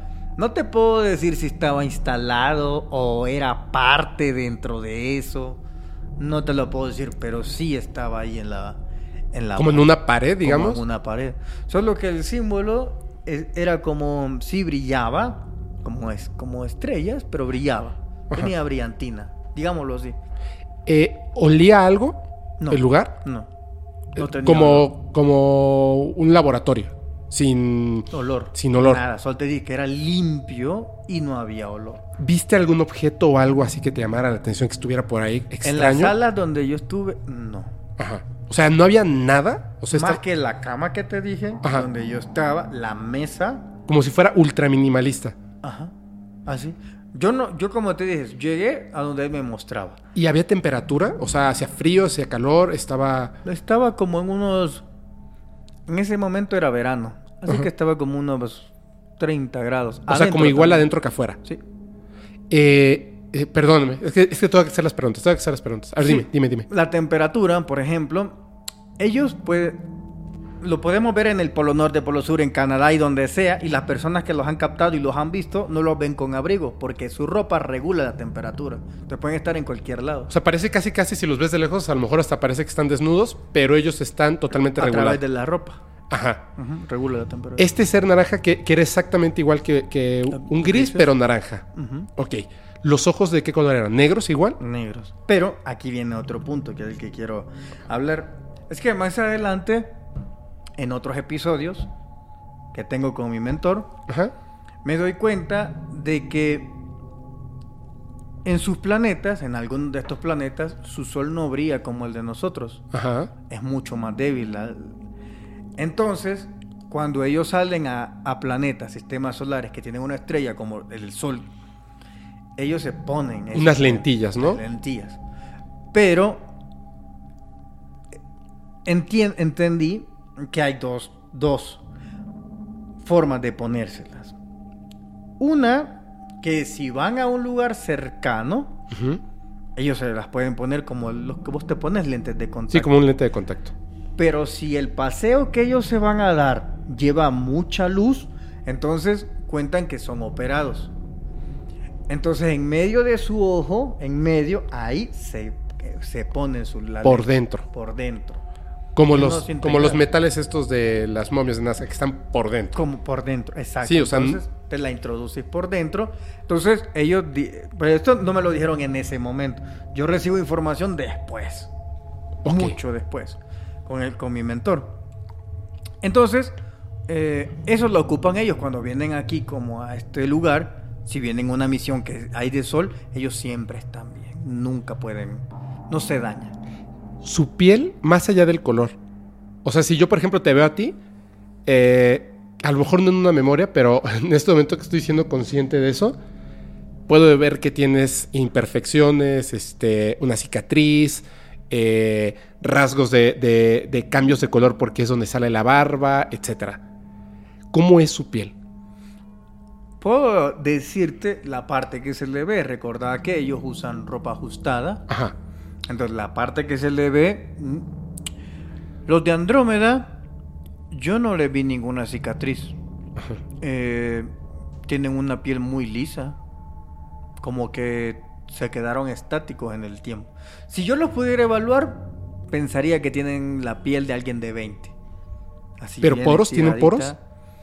Esos no tienen poros. Los de Andrómeda no tienen poros. Por ellos. Ajá. Hay otros que tienen solo en la parte de atrás. Aquí ¿Poros? adela- sí. Ajá. Tienen uno en la parte de atrás. Es una línea. Son lunares porque la piel necesita respirar. Pero como su atmósfera y su composición planetaria es otra, no tienen la necesidad como nosotros Ujú. de nuestra piel aquí. Entonces van cambiando. Como un, como un delfín, como un tiburón. Puede ser. O sea, que lo ves y es piel, pero no tiene poros. O sea, Ah, es. Exacto. Ajá. Por el por donde él se mueve. Acuérdate que la biología desarrolla según el planeta donde vos estás y esas necesidades Ajá. donde vos estás. Entonces, esa cuestión de las imperfecciones o poros o cicatrices, yo al menos solo le he visto a uno que tiene así como atrás, que yo pensé que eran lunares, pero son poros. Pero tú notabas eso, eso de, de- Yo le digo que es como la característica de la vida. Cuando tú ves un, un cachorro, un animal, incluso hasta una iguana, que casi no tiene movimientos, que son como muy fríos, de repente tienen esos como micromovimientos donde parpadea rápido, o mueve, mueve algo de la boca, o le tiembla la, la- la papada, etc. Y notas esa, la vida como terrestre. O sea, este ser que estaba ahí porque estuvo un rato contigo. Eh, ¿Notabas Ah, pero a- adentro- algún detalle? Adentro, eh, el tiempo también transcurre diferente. Ajá. No transcurre igual como afuera. Pero tú sentías el tiempo, eh, digamos, o sea, sí, ¿cuánto Yo tiempo fue? sentía- ¿15 minutos? Mm, Para ti. Para mí fueron como cinco horas. Adentro. Ok, pero si fueron como 5 horas, como que tenías mucho tiempo de... O sea, ¿tú sabes dibujar bien? No. No, yo no puedo dibujar bien. ok. Pero es que viene aquí una cuestión. Ajá. Para mí fue como cinco horas. Ajá. Ahora, el resumen de toda la actividad que hicimos, pues sí, no me cuadra mucho en tiempo. Pero para mí fueron como cinco horas. Pero sí se, sentí que se llevó mucho tiempo mostrándome los mapas. Ajá. En eso sí sentí que se llevó bastante tiempo eh, con lo de los mapas. Y hay cosas y hay momentos que yo me quedaba ido porque mi mente estaba registrando todas las cosas que me estaban diciendo. ¿E- ¿Es cierto esto que te ponen como en un lapso? Como una. Un poco como. Dicen, es que, es que lo explican de un montón de formas. Algunos dicen que es como una campana de realidad, como un efecto de, de un- un- una leve somnol- som- eh, como una ligera este, etapa de sueño. O sea, estás consciente totalmente, pero es como si de repente, ahorita, por ejemplo, tú me dijeras, a ver, dibuja a mi asistente, no puedo. O sea, sin verlo, no puedo. Ah, Y, no, y pues ya lo vi un montón, de, un montón de tiempo. O sea, tengo la memoria, pero no puedo recordar como los pequeños detalles. Ah, yo sí recuerdo todo. ¿Sí? Sí. ¿Notaste, yo no notaste te algo puedo dibujar a perfección, pero un, un bosque. oye, en, la, en, en el ser? ¿Notaste algo que dijeras, ¿qué es eso? Algo, algo... No sé si, por ejemplo, yo de repente es la primera vez que veo un insecto, me llamarían la atención las antenas, porque yo no tengo antenas. O sea, sería como, ¿qué es eso, no? Bueno, recordé que los andromedanios, yo te había mencionado que se parecen mucho a los grises. Ajá. Y los primeros grises que yo vi fueron en Monterrey. O Ajá. sea, ya había un antecedente de lo que yo había visto. Ahora, estos lo que variaba era su color de piel, que era anaranjado. Ajá. Eso sí, este sí no medía unos 60, unos 40 como aquellos. Ajá. Este sí ya medía como unos 2 metros o algo así. Ah, o sea, era bien alto. Sí. ¿Delgado? Este, eh, este- sí, era delgado. Tenía cuatro dedos. Ajá. Pero no agarraba. Él, él no tenía este dedo. No tenía pulgar. No. O sea, solamente estos. La utilidad es así. Ajá, como lo que decía, o sea, pre- eh, no prensible, sino más bien como que rodea las cosas, ¿no? Hay que, es que viene otro punto. que me da mucha gracia porque hacemos como nosotros, nuestra vida es la única que conocemos. Pero Sí. lo que no hemos pensado es. Todas las cosas que nosotros tenemos, todas, brother, todas están diseñadas para que ocupemos los cinco dedos. Ajá. Pero en su mundo no está diseñado para que ocupen cinco dedos. Por supuesto. Todas las cosas son diseñadas para que se ocupen cuatro dedos. Ajá. Si una persona intenta agarrar algo, vivir en su mundo tendría una complicación, porque todo está hecho para cuatro dedos, no para cinco. Ajá. Va. Entonces, para nosotros diríamos, no, es que ellos tienen que agarrar todo así.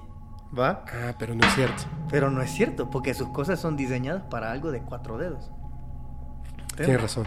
Tienes razón. Yo, porque más después tuve la experiencia de ver sus utensilios. Entonces, cuando yo veo sus utensilios, se me cae el mundo porque digo, mis ideas. Porque yo, igual que vos pensaba. ¿Cómo, como qué tipo de utensilio? ¿Nos puedes describir El- uno? Un vaso. Ajá. El vaso de ellos no necesita agarrarse así. El vaso de ellos es un dedo o dos dedos. Ajá. Y entonces con uno pueden beber si quieren. Y son más pequeños, no son así grandotes. O sea, es como, es como si se les pegara Como los si dedos. se les pegara. A ver, este, ¿quieres, de hecho, a- hablando de vasos, ¿quieres un poco de agua? Sí, está Porque bien. llevas un montón hablando. ¿Me haces favor, porfa, de, de servirle acá este, un poquito de, de agua? ¿O de, del agua de Guanábana te usó? ¿Sí? Yo la preparé con mis manitas, no es cierto.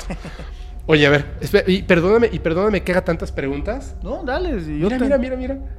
No, mira, va para arriba. Eh, eso sí está más loco. Mira, mira. Sí, O vienen para acá. ojalá, Mira, Rolly. ojalá. Pero este es un avión, ¿no? Este es un avión. No sé. E- Este es un helicóptero.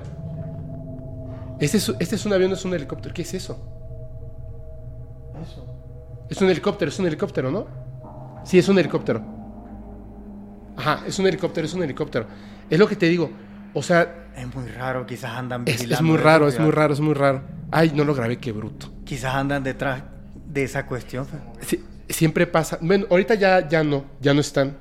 De hecho, creo que por ahí hay un avión o algo así. Ya no están. Quizás lo espantaron o algo así. Este, híjole, yo ya voy a tener ahorita locas las. Voy a tener ahorita locas las, las, este, las redes sociales. Eh, porque lo subí, porque lo subí. Pero, y discúlpame, y discúlpame, Marcelo, que te da tantas preguntas. No, dale, aquí estamos. Un café, hermano. toma, toma, toma, toma. Te lo paso para acá, si no nos salimos de foco. Toma. A ver, cuando caminaba el ser, y perdóname que me meta en esos detalles. No, está bien. Cuando caminaba el ser, hacía ruido, se sentía pesado, muy ligero, o sea, ¿notabas algo raro? Adentro no hay ruido, pero yo sí hacía ruido. ¿Él no? Él no. Pero porque te dije de que cuando yo iba a entrar a un cuarto, me dijeron que me puse otros zapatos. Ajá. Esos zapatos que tienen ellos no hacen ruido. Nada. O sea, tú podías brincar y... No hacen ruido. Sí, porque yo lo noté. Entonces yo no sé si ellos me dijeron por eso, porque hacía mucho ruido. Ajá. Porque yo sí noté eso. O sea, yo caminaba y él, él no caminaba. Te, te, voy a hacer una pregunta y por favor respóndeme con toda sinceridad. ¿En algún momento les has pedido hacerles una fotografía bien? O sea, un, un retrato a alguna de estas seres del cosmos o un video. Así, ¿me permites que te tome una foto? ¿Me permites tomar un video? ¿Alguna vez les has, has pedido eso? Yo no he pedido, ellos me han dicho que si les quieres hacer una foto o un video. Sí. ¿Y lo has hecho? Sí. ¿Tienes fotos y videos de seres que no son de este planeta? Yo te lo dije al principio. No, pero no que te hayan mandado, que tú tengas. No, es que, claro, aquella pregunta que vos me hiciste incluye en toda esa información. Porque sucede que continúa un plan con mis hijos. Ok. Entonces, eh, hay momentos que sí, pero la prohibición es no puedo hacerlo público. Son míos y en el caso para mis hijos, que ellos van a continuar otro plan. Pero sí, tengo videos, tengo... Eh, de ellos también los tengo. Sí, sí tengo. Tengo, un, tengo muchos. Tengo, o sea, tengo bastante. bueno, creo que él ha visto que yo tengo teras y teras de, de esas cuestiones. Tienes tener cuidado, ¿eh? Porque... Pues ya te dije que yo ya hice mi advertencia. Además, como yo ya te he dicho que he hecho tratos, pasa nada. Entonces, los que sí publico, por ejemplo, eh, hay uno en YouTube que cuando usted, al solo entrar a mi canal, usted lo va a ver, que yo voy caminando en la calle. el que, del que vos hablas, yo estoy adentro de mi casa, ¿verdad? Y salgo corriendo. Sí. Y ahí pueden ver las fotos que yo pongo, que el tipo ahí está enfrente. Tengo otros que yo voy en la calle. Igual que eso, yo creo que son los mismos, porque estos siempre me andan siguiendo. Están enfrente de mí y yo les digo, miren amigos, ahí están estos brothers y están ahí enfrente de mí haciendo formaciones.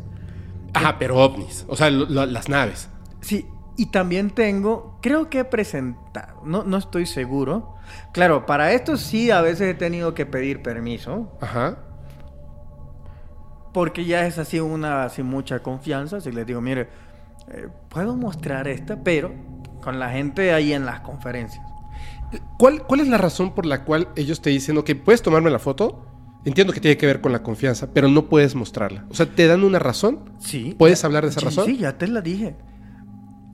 Mira, vamos a hablar con un breve antecedente. Iniciemos en este caso. Vaya, para que me entiendan mejor, vamos a hablar Maussan, la generación de Maussan. Ajá. Va, está Maussan, Frey Cedro, JJ Benítez, Sixto Paz. Sixto Paz. Va, a esos tipos hay que darle muchas gracias porque abrieron el camino. O sea, nos dejaron encaminados. Los antecedentes que muchos youtubers estudian son el trabajo de ellos. Sí, sí, sí, sí. Básicamente, o sea, son los que se enfrentaron a un bullying, a una burla de, de o sea, magnitudes grandes. Porque en aquel momento la prensa te decía todo y vos no podías decir nada porque la prensa era tu enemiga. Hoy me dice algo, en mis redes sociales subo un video y me defiendo. Vemos otra época. sí, pero, pero es que ahí hay un peligro, Marcelo. Por eso es que, es que quiero, quiero ser como tan... Y te lo, te lo dije ayer. Discúlpame si te, si te he hecho muchas preguntas, pero es que en aquel entonces ellos pusieron la cara de esas cosas, pero iban como en la capita externa. Claro, pero porque eso era lo que se estaba mostrando. O sea, el fenómeno es inteligente. O sea, ese fenómeno, yo, el fenómeno inteligente extraterrestre, pues es inteligente, es extraterrestre y es un fenómeno, pero no es fenómeno porque pase a veces, es fenómeno porque pocos lo entienden. Sí, sí, sí, así Perfecto. Entonces, todo el trabajo que ellos hicieron, hablando de, de- de naves, casos, etcétera, etcétera, llegó a un punto, aquí está el trabajo. Vino otra generación que retoma su trabajo y se le hace mucho más fácil. Claro, porque eh, no es lo mismo que yo hable, por ejemplo, aquí y te hable del caso de Billy Mayer, lo que ya te contó eh, Jaime Maussan. ¿Y qué es, lo que, qué es lo que pasa? Que de repente yo digo, tengan mucho cuidado porque les voy a hablar, no de, de- O sea, sí les voy a hablar todo ese antecedente, pero Billy Mayer decía y dice que uno de los seres con los que hablaba Pleiadianos, que cuando lo contacta de principio se llamaba Quetzal, no, no era Quetzal, era... Asket. No, no, no, no. El papá de Quetzal, o el hijo de Quetzal, no recuerdo en este momento, era... No, era Quetzal, era Quetzal, Quetzal, que, había sido Quetzalcoatl, pero que había regresado a la tierra, y fue Manuel Jesús. O sea, la conciencia en el cuerpo de un ser humano, pero era un ser que no era humano. O sea, su, su, lo, que, lo que hace un ser de verdad no era humano. Y deja unos escritos, que es la verdadera Biblia, por así decir, escrita de la mano directamente de Jesús, que se llama el Talmud de Manuel, que va, lo recoge y empieza un caos tremendo. Eso ya lo sabían estos investigadores y decidieron no tocar eso. Porque imagínate, si en aquel entonces les bullying porque una persona tomó fotografías de un ovni, imagínate decir que uno de los contactos que tenía telepáticos que iban y ponían ahí las naves era el mismísimo Jesús de Nazaret. Y que además le dijo en dónde había dejado los, este, los escritos que había de aquella época que existen, y ahí está el libro de- del Talmud de Manuel.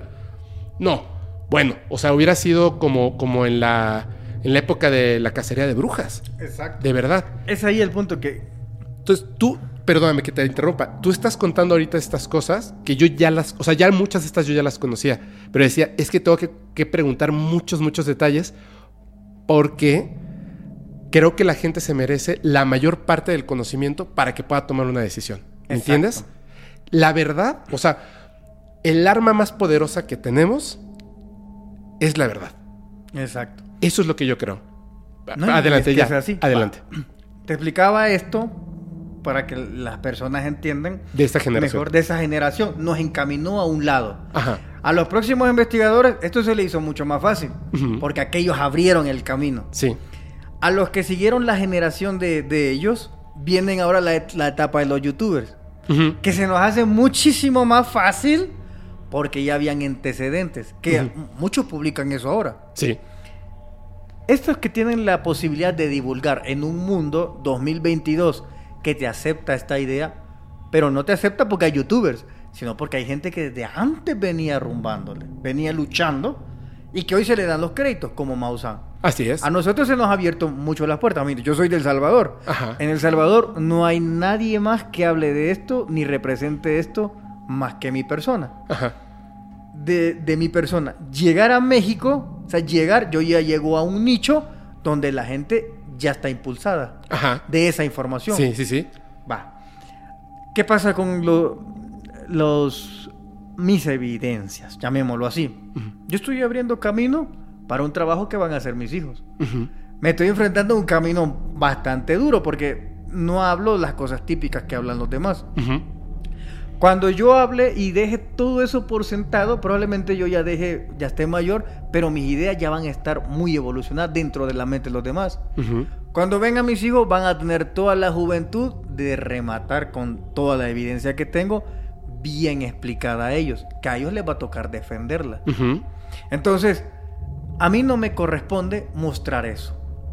A mí me ha correspondido eh, tener conocimiento, dárselos, ayudarle a muchas personas que se han solucionado problemas de salud con estos, con los conocimientos que yo no sano.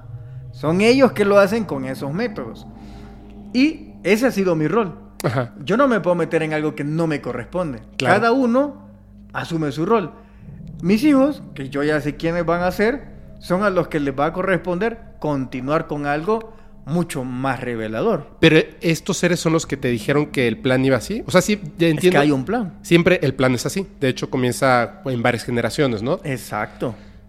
A la respuesta de las personas. Exacto. Yo, yo les voy a decir una cosa, porque luego la gente toma como.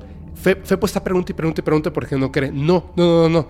O sea, la razón es esta: es que yo sí, yo no es que yo crea por creer, sino que ayer y, y en otras cosas que todavía ni siquiera, es que no, no nos va, no nos va a dar tiempo. Pero hay muchas cosas donde yo sé por, por varias cuestiones y en la, en la cabeza del espectador, en la mente del espectador es, si tiene una foto de un extraterrestre quiere, quiere que le creamos, pero no es cierto, eso no es lo que tú quieres. Si quiere que le creamos, pues muestra la foto y listo. No es cierto. Han puesto fotografías de seres extraterrestres a los ojos de- del público. Hay uno que está saludando, el ser de Amoco. Y aún con la foto así, o sea, la foto del ser extraterrestre saludando, la gente duda. Y entonces te conviertes e- el, o sea, todo todo el mensaje se reduce a una fotografía, si es verdad o no es verdad. Ese es el problema y no es que creas en las personas porque sí. Por eso es lo que les digo, o sea, no crean en lo que se dice porque se dice. Pero tampoco duden solamente porque entonces si no voy a creer voy a dudar. No, no, no, no, no. Utilicen, de verdad, utilicen su sentido humano, no, no de lógica de lo que les han enseñado en, en- en toda su existencia. No, no, no, no, no, no, no, no. Investiguen. Sean creativos, sean inteligentes, piensen. Uno más uno es dos porque te lo dijeron o porque uno más uno es dos. Es porque uno más uno es dos y crea sentido en tu cabeza. Entonces, si ustedes van escuchando, van comprendiendo las cosas, razón por la cual le estoy pidiendo tantos detalles a Marcelo, es porque como él lo vivió, que es lo que contábamos de Jaime Maussan, como él ya lo estudió, ya lo investigó, le preguntas y te dice, sí, es que pasó esto y esto y esto y esto, espérame, espérame, espérame. Es que es, es mucha información que tú ya me estás dando el resultado, pero la gente no sabe de qué estás hablando. Entonces, de repente decir, ok, un ser de Andrómeda que estaba ahí y era naranja y me dejó entrar a su nave. Tenemos que tener todos los detalles. Va. Todo lo que recuerdas, que gracias, qué bueno que lo estás haciendo. Sí, pero aquí viene otro punto. Mira, cuando hablo de estos temas, Ajá. no me respalda un hecho de una fotografía, que las ando evidencias en el teléfono, pero lo que me respalda son acontecimientos como el que ustedes acaban de ver. Sí, no manches. Entonces, si usted no es casualidad, si estoy aquí hablando de esto, hablando de mis contactos y aparecen tres naves atrás, no es una casualidad. Una foto me pueden decir, ah, es que la trucaste, ah, es que fotos, es que esto. Pero ¿cómo pueden explicar ese fenómeno que estuvo por mucho tiempo? Es imposible. Ve, no hay nada ya. Entonces, ahí está una evidencia, que no es casualidad. Y no es primera vez, cada, cuando me han entrevistado aparecen siempre. No es una... Sí, yo venía en el avión y, y esa esfera que vi, yo dije, es mucha casualidad. O sea, esta esfera no está ahí. Tú me dijiste, a lo mejor por eso, yo no dije, hay un ovni, así ni nada. Yo agarré mi teléfono y dije, híjole, no creo que lo alcance a grabar. Bueno, lo voy a intentar y la grabé tantito, ¿no? Tú me dijiste, no es una casualidad. Digo, no, no es una casualidad. ¿Pero qué significa? Y, ay, no manches. Y ayer me dijiste, mañana lo vas a saber. Y por eso en la noche estaba yo aquí, cuando vi una ahí, y dije, no puede ser, y lo grabé. Y dije, qué raro. Hasta, o sea, me dio como, como esa sensación extraña y le hablé a mi madre. Y le dije, es que es, es que es muy extraño. Pero el remate es que estemos aquí y haya pasado eso. Mira, no hay nada. O sea, es que no hay nada, ya no hay nada. Ya no hay nada, ya está, ya no hay nada. Eh, y mi- no sé si escuchas que mi, mi teléfono está suene y suene y suene y suene y suene. Espero que alguien más tenga más evidencia. Ok. Te- pero te interrumpí muchísimo y ni siquiera hemos llegado a la parte donde te tocaron a la puerta de tu casa. Eso me encantó. Esto fue una historia así increíble. Si quieres, vete. Ya no te voy a interrumpir. Ya no te voy a interrumpir. Échale, échale, échale. Ok. Ya va- vamos a, si quieres, a... Es que falta mucha información. Entonces, de, después de esto, que te pasan toda esta información, te dicen, hazte... O sea, aléjate y ves despegar a la, a la nave. ¿Sí la ves despegar? No me dijeron que viera despegar. Ajá. No, porque hay que ser muy detallista. Ajá. Eh, y luego yo desciendo, sigo mi vereda, pero yo no la veo despegar. Ok. Como, Tampoco lo como veo. que sentiste la necesidad de alejarte, ¿no? Sí, no. Hago tal cual, ¿sabes por qué? Porque me acordé de, de Lot, del hijo de- del sobrino de Abraham, que le dijeron, vete y no mires para atrás. Y la chava miró para atrás. Yo de eso me acordé. Entonces solo seguí caminando. No escuché ruido. Yo solo caminé. Y cuando volteaste ya no estaba. Es que no volteé, solo seguí caminando. Ah, te fuiste, pues. Sí, sí, sí. Así, tal cual. Porque digo, me recordé de mucho de ese episodio. Pero aquí quiero hacer un paréntesis respecto a a los incidentes y pruebas. Va, esta es el que acaba de suceder Ajá. y son circunstanciales. Bueno, esa, esa es una clara. Hay otras que también pasa. Por ejemplo, eh, mi mentor, que es un extraterrestre, que le llamo Falco, bueno, más adelante les diré por qué, eh, me, me envía a Grecia. Yo hablo que estoy, llego a Atenas, hay videos de, de ese viaje que hago. Esos seres tienen seis dedos. Bueno, viajo hasta una isla, pero esta isla se sumerge. Estoy ahí, Ay. luego sale a flote, vengo. Les cuento de esa historia. Cuatro meses después, o tres meses, resulta que en Atenas, y lo pueden ver en mi canal porque hace cuatro días lo volví a poner, lo pueden ver que se encontró en Google exactamente una nave discoidal en Atenas, ahí en Grecia. Y les dije, ahí es donde yo estuve. Pero cuando yo lo dije, no había salido nada. Sino después surge esa evidencia que creo que todavía la pueden encontrar, aunque a veces se mueve. Entonces son estas cuestiones que te respaldan cuando tú dices algo y después sale la evidencia. Diferente es que yo diga algo que ya todos saben que ahí está. Pues eso no. Pero yo digo algo y después se ve que ahí estuvo, aparece. Entonces son estas cuestiones que son irrefutables. ¿Entendés? Ajá. Es más que un video o una foto, pues ahí están las momias de Nazca, ahí tienen cuerpo y todavía no creen. Entonces, ya, ya qué más, ¿sí me entiendes? Entonces, más bien esos videos, no sé si a mis hijos les va a tocar mostrarlos. Lo que sí te puedo decir que les va a ayudar mucho a darle seguridad de lo que están hablando.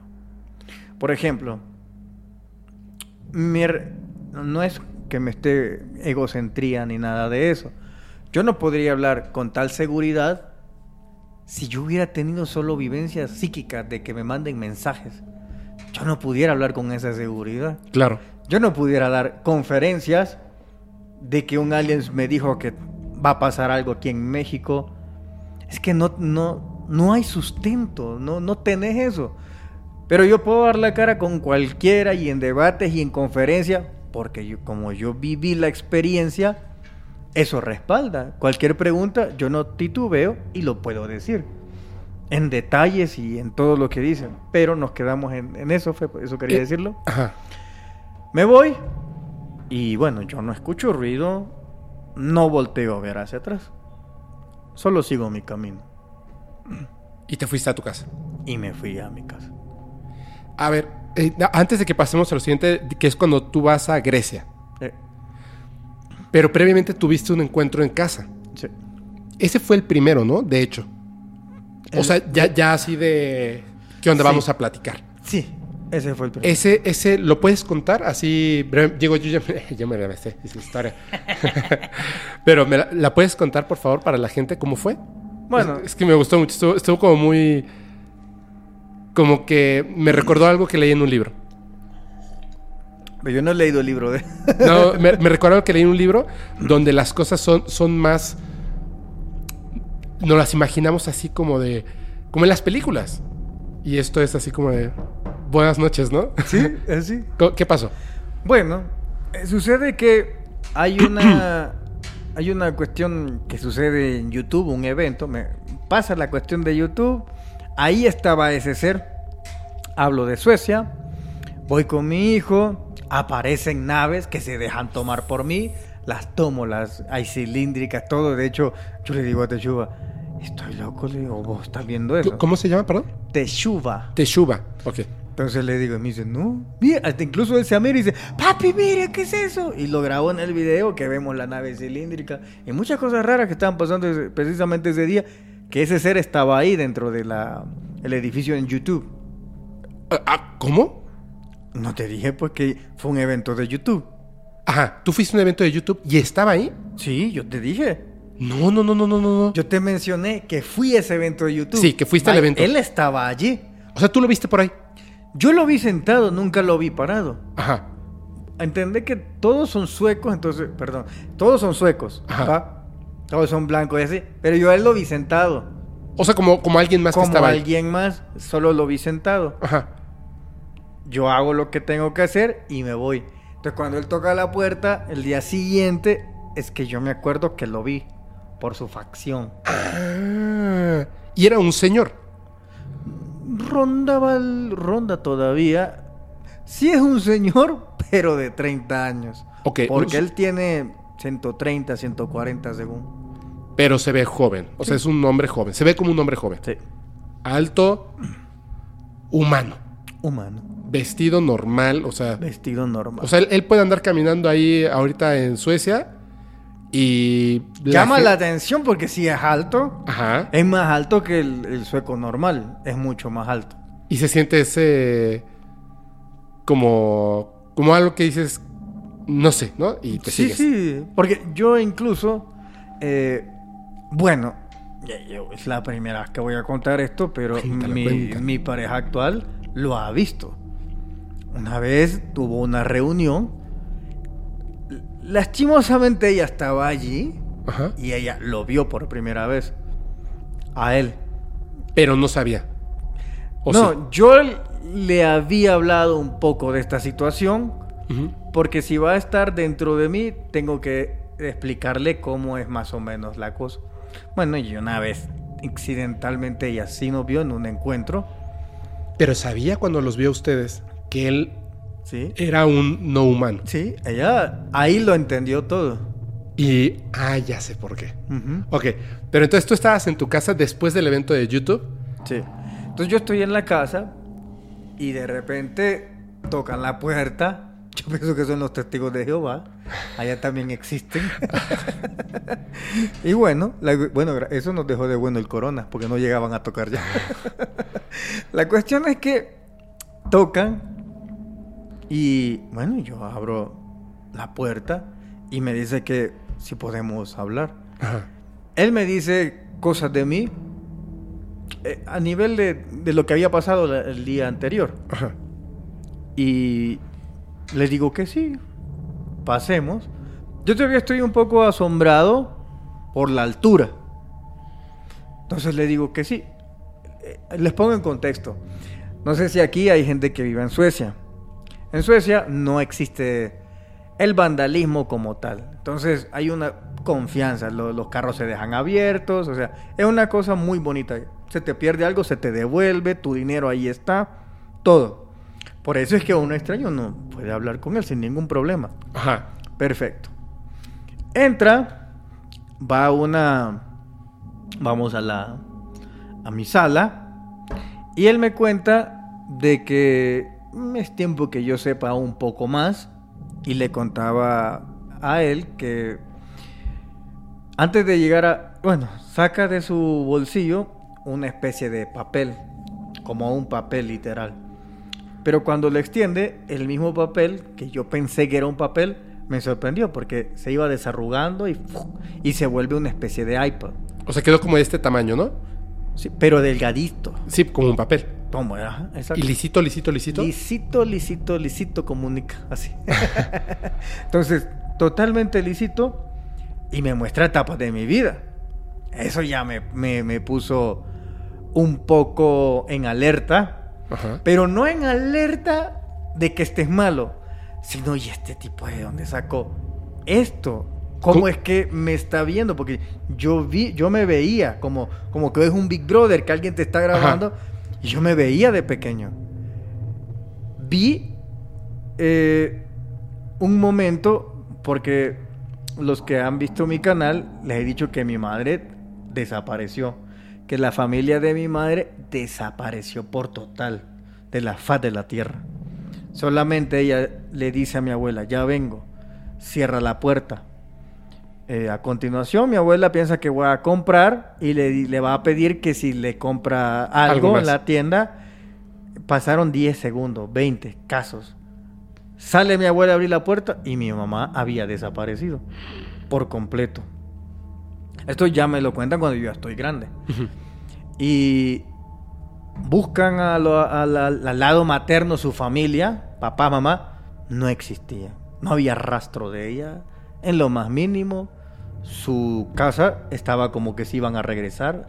No había absolutamente ningún rastro de ella. Lo más absurdo, lo más absurdo eh, que usted probablemente ni se lo crea lo que le voy a contar. ¿Qué me va a decir? Como no la conoces, que no, es- no habían fotos. ¿Por qué no le tomaste una foto? Tu papá no se tomó una foto con él. Y fíjese lo irónico de la vida. Mi papá es fotógrafo. Mi papá repara cámaras. Y cada vez que él iba a intentar tomar una foto, quizás del recuerdo, algo se le cruzaba en la mente, cuenta, Y no lo hacía. y no lo hacía. Durante el tiempo que estuvo con mi mamá, nazco yo y es más, es tan, tan curioso que hay una foto donde aparecen las manos de mi mamá, no el cuerpo. Ella me está sosteniendo, no aparece, solo aparecen las manos y aparezco yo pequeñito. O sea, veo solo las manos de ella. No hay rastro de ella en lo más mínimo. ¿Y quiénes son las personas que desaparecen? ¿Tu mamá? Y toda su familia, lado materno, Todos desaparecieron. todos. Todos desaparecen por completo. o sea, El mismo día todos. el mismo día. ¿Dejaron sus pertenencias? Sí. Pues todo, casas, todo. Todo, todo, todo. Simplemente desaparecieron. Desaparecieron. Es, es muy extraño. Te digo una cosa. Pasó en, en mi familia algo así. Un día lo voy a contar. Pero es que me da pena porque eso ocurrió del lado de, de la familia de mi papá.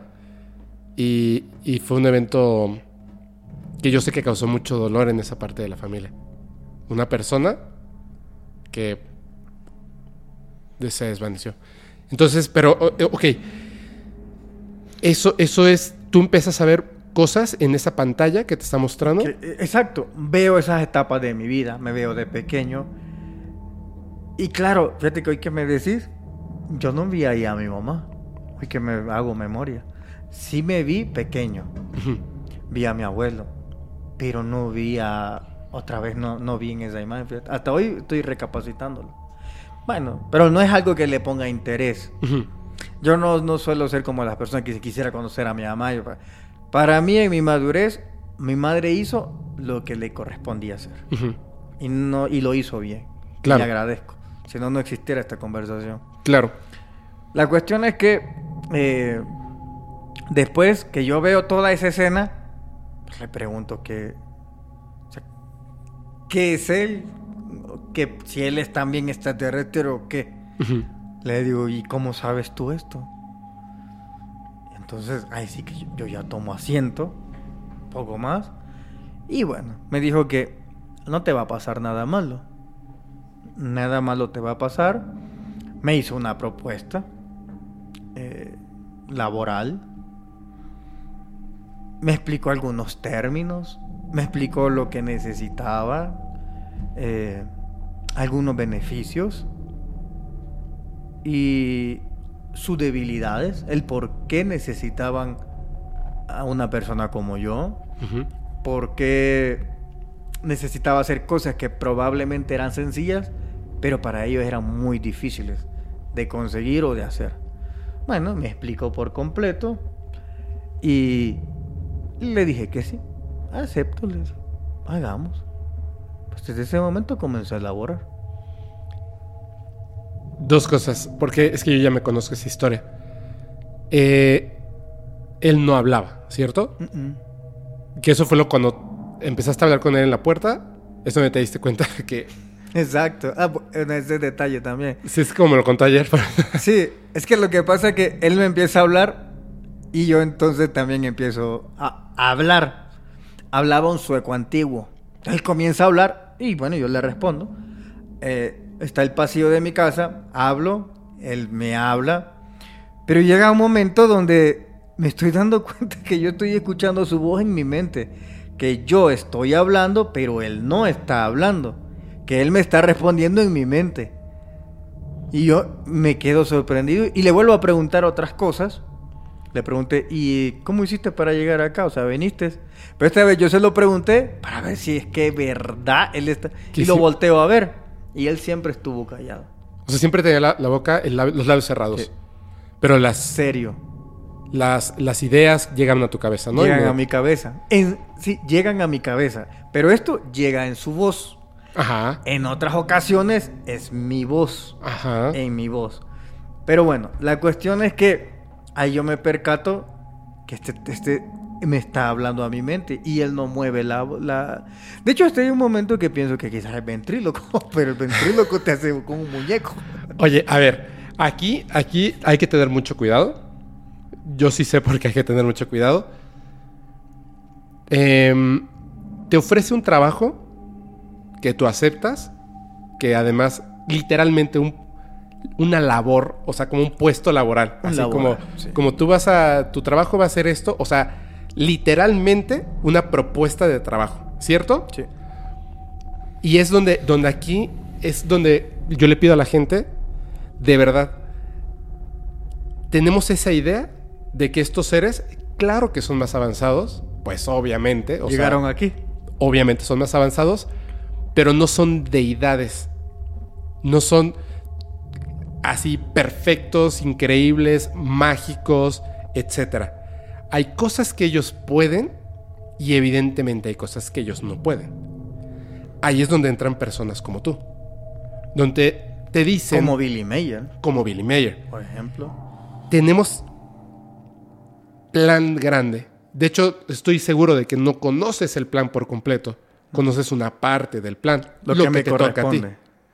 Pero sabes que es algo que a final de cuentas, al comprender que no somos un- unos seres perdidos ahí que simplemente están evolucionando ahí para ver qué pasa, que se comprende que hay otras cosas, que tenemos que mantener la vida, que ah, debe de haber un equilibrio, una espiritualidad, empezar a derrotar estas, bueno, voy a decir así como dicen aquí, poderes fácticos que les interesa que consumamos medicinas y que estemos esclavizados en esta sociedad para otorgarle el poder solamente a unas personas y dicen, espérate, espérate, espérate, es que ese nunca ha sido el plan. O sea, estas personas ya se apañaron metiéndoles ideas a la cabeza, ¿no? Eh, es como tiene que ver como con la salud, con la vida, con el crecimiento espiritual y otras cosas, ¿no? Pero tiene un sentido cuando ya lo empiezas a ver desde lejos. Te ofrecen este trabajo, tú aceptas y entonces comienza una nueva etapa en tu vida, donde ya tienes un contacto más humano con ellos, por así decirlo, ¿cierto? Sí. Y es entonces cuando esta es la que una, tu chica un día te ve con él. Sí. ¿Se da cuenta de que es no humano porque él no habla y tú sí? ¿O por qué? Se da cuenta porque yo le había contado a ella cómo era. Ella suele hacerme preguntas, pero yo le digo a ella, mira, yo te voy a contar lo que tenés que saber. Nada más que eso. Ajá. Entonces, hay cosas que yo le digo a ella porque en mi casa, dentro de mi casa, hay portales. Ajá. Entonces, yo le dije, mira, allá en mi casa hay portales, a veces vas a ver seres que pasan y a veces pequeños, a veces sombras, a veces translúcidos. Entonces, tuve que ponerle en contexto. Así no te espantes cuando ocurra, ¿no? Ajá, no te espantes. De hecho, ella, yo la conozco a ella porque unos seres le, le- le piden plasma antes de yo conocerla. Entonces, esos seres me hablaron de ella. Ella llega a una de mis conferencias, pero ella no me conocía a mí. Perdón, Ok. yo no la conocía a ella. Ajá. Ella me conoce por un error de YouTube que me ve. Así comenzó. Supo que iba a dar una conferencia, ella llega. Yo cuando la veo, ya hay una voz que me dice, esta es, pero hazle esta pregunta.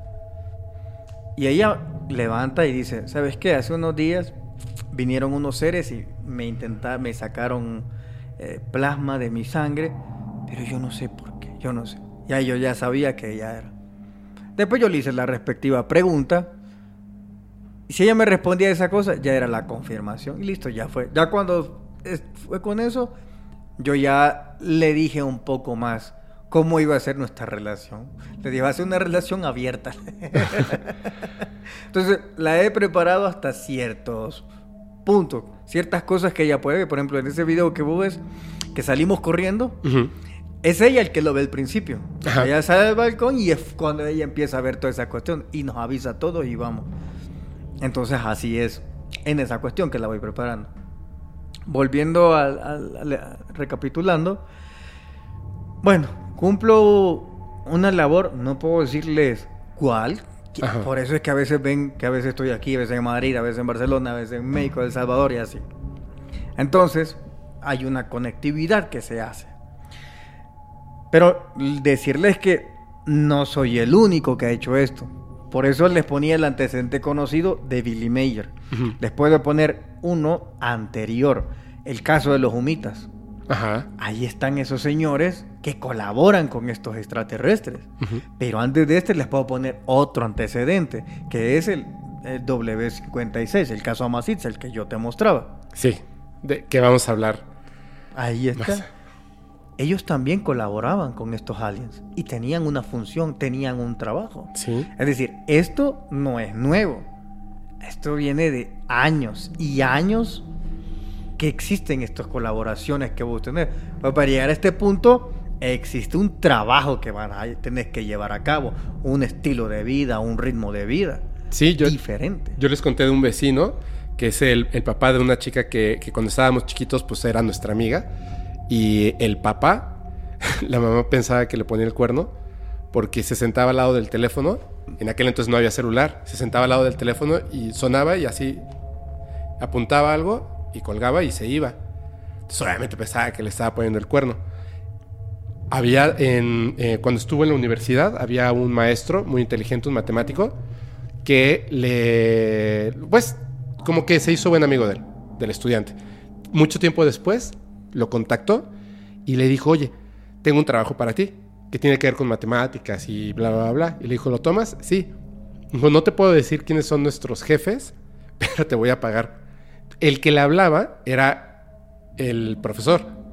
Le hablaba y le decía, vas a ir a tal lado y, vas a tomar registro y vas a hacer lo que te enseñé.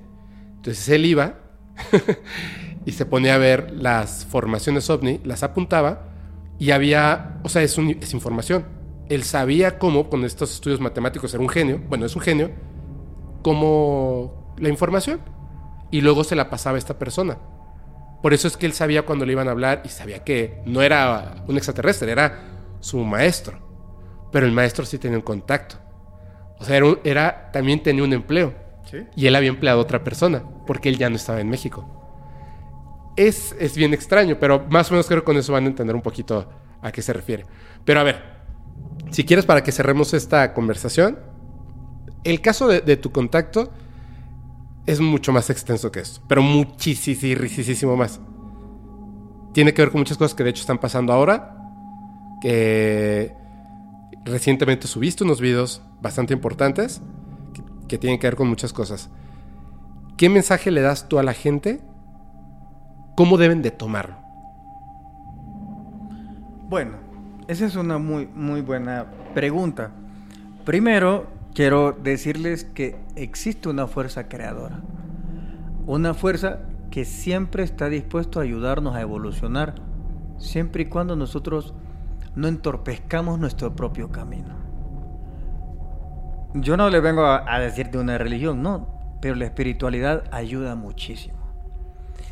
La forma en que comemos ayuda mucho. Y no hablo de los alimentos, porque en esa rama también me han instruido. Por ejemplo, para terminar, no tiene nada que ver, pero es bueno porque les va a ayudar a muchísimo. Es parte del conocimiento que tengo y lo voy a compartir con ustedes. Fepo, cuando uno come, hace esto, mira. Así. ¿Me ves? Ajá. Eso eh, energéticamente está malo. Uno debe de comer recto. Ok. Y agarrar el plato de comida recto. Llevarlo a la boca. Sí. No vos agacharte y comer como esclavo. Ajá. Es recto. Muy importante la posición en que uno come. Energéticamente tu columna debe estar recta. Por la energía de la kundalini. No puedes estar jorobado. Ok. Fíjate, los niños, cuando están pequeños, ¿cómo comen? Comen rectos. Hasta los 1 o 2 años, hasta que el hombre, el humano, el adulto, lo interrumpe y le dice, acércate el plato, para que no te llenes. Y comienza el niño a doblarse. Comienza a interrumpir la energía entre el alimento y la persona. Ok. Otro día podemos hablar de los vegetales y carnívoros, que hay otro concepto diferente, pero eso es muy importante. Número dos, el alimento. Antes que ustedes coman, pongan sus manos sobre su alimento. Todos emanamos energía. Piense en algo bonito, lo que usted quiera, su hijo, su mujer, lo que usted quiera. Piense en algo bonito y eso bonito mándeselo a su comida. Usted le va a alterar la energía. ¿Por qué? En La persona que le cocinó sus alimentos Usted no sabe si venía estresado, si es una persona con odio, con envidia, y cuando cocina todo eso, le traslada eso a su alimento. Usted lo que se come no es un pedazo de res, es la envidia, es el odio o es lo que tenga que llevar esta persona. Entonces hay una vértice donde, bueno, digo, digo una conferencia de esto. De hecho, mi canal se llama Dieta Extraterrestre, ahí pueden ver cómo, cómo se alteran la energía de los alimentos. Lo que comemos es la energía, no es precisamente el alimento. Los vegetales, por ejemplo, mm, hay personas, seguidores que me dicen, ¿por qué comes carne? Porque yo lo como. Come solo vegetales, que es confuso. Y si es así, ¿por qué Jesús entonces comía carne? En la última cena, él hace una Pascua. En la Pascua se come el cabrito, sin ser de Monterrey. pero lo come. Sí, de hecho. Entonces, es decir, no necesariamente el animal es lo que te hace daño, sino la energía de quien lo cocina. Los vegetales igual. Todos los vegetales son vivos, tienen vida. Sí. La pregunta de aquí es, ¿y cuando el agricultor o el campesino corta el vegetal, le causa dolor o no? Y si le causa dolor, usted trae en ese alimento el dolor de ese vegetal. Sí, el campesino no le pidió permiso. Lo agarró. Ahora, en el, en el, ¿cómo se llama? En el contexto sano, pero y cuando le ponen el veneno y todo eso y viene ese alimento intoxicado, ¿y usted cree que le va a hacer menos daño que un animal? Entonces, cuando llegue el plato a su mesa, tiene que cambiarle la energía que tiene que emanar de usted. Y ahí puede ingerir y no le va a afectar en nada. Entonces, en esos campos también me han instruido. Por eso, pero es sin tocar, la verdad, es así como, como Ah, por pues, encima. Creo que lo hice, ¿cómo? Sí, sí, sí, sí lo vi. Y te iba a preguntar, pero creo que lo contaste ahorita. Por eso dije, ah, ahora entiendo. Sí, Tiene sentido. Le alteras por completo. Es más, hay experimentos, hay un japonés, mi- no me ¿El acuerdo del cómo se- pescado? El del agua. Ah, el del agua, sí, claro. Ahí está. Le Sí, sí, sí. hablas y cambia. Y al arroz también, y también se lo hacen a las plantas. A todo. Cambia, Claro, totalmente. Porque lo que te come es eso. Y es más, incluso hay unos pasajes dentro de la Biblia, Daniel, por ejemplo, él no come carne, come vegetales, pero los altera su energía. Y él está bien. ¿Mm? Y hay otros, por eso digo el caso de Jesús, que era carnívoro y hacía milagros. Sí. Entonces, no es precisamente el alimento en sí, sino el último punto antes de llevarlo y cómo se come. Es el proceso energético de todo, ¿no? Exacto. Pues incluso, el, o sea, se puede alterar el arroz, se puede alterar el agua, se puede alterar todo. Una vez una persona me dijo, y la verdad es que, tiene, tiene una, una cualidad espiritual bien fuerte. Es muy común aquí en México, cuando de repente, por ejemplo, no se le pegas y tiras un vaso. ¡Ay, qué idiota soy! Y, yo hice ese comentario, ya lo que pasó, y me dijo, nunca, ni de palabra, ni de pensamiento, te vuelvas a pasar esa energía negativa hacia ti. No te digas a ti mismo, no puedo, soy incapaz, soy un idiota, nunca. No lo hagas. Hacia afuera y hacia adentro tienes que emanar una actitud positiva. Porque tú vas a alterar tu entorno de la manera en la que tú deseas y emites esa energía hacia afuera, pero también hacia adentro.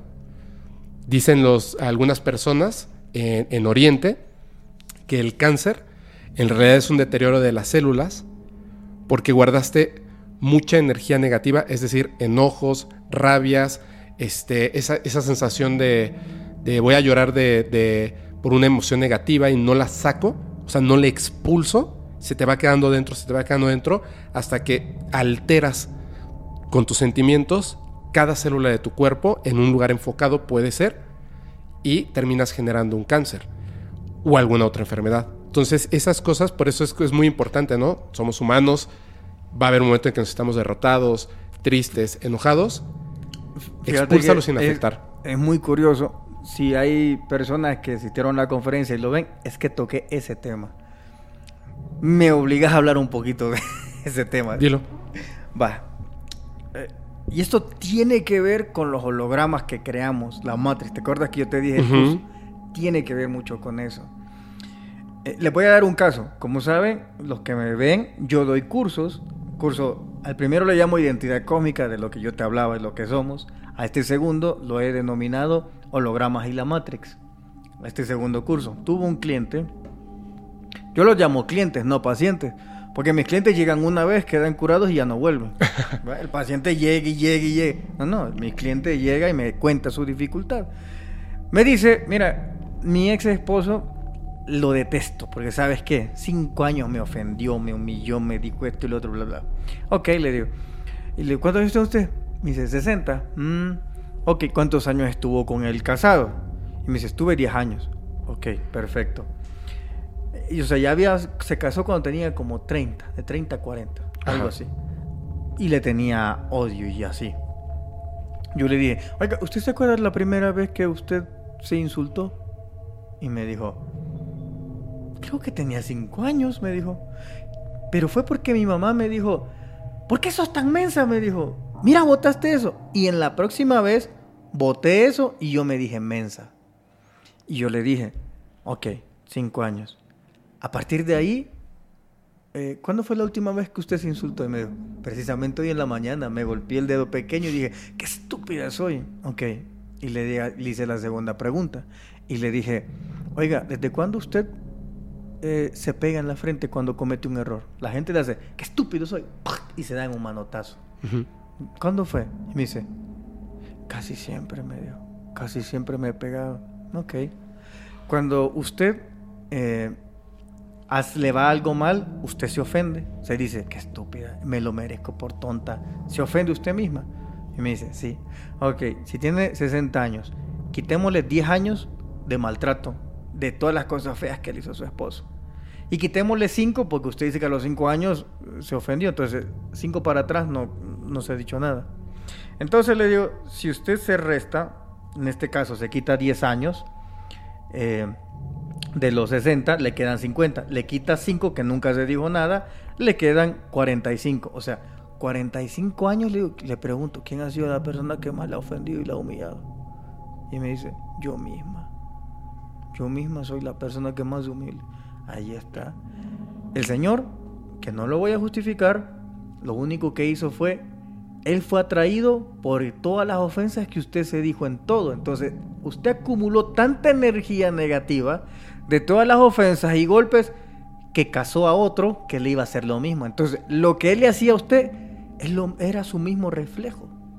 Él lo maltrataba y se golpeaba, pero ahora en tercera persona, porque usted se lo hacía a usted sola. Era lo mismo, era su reflejo.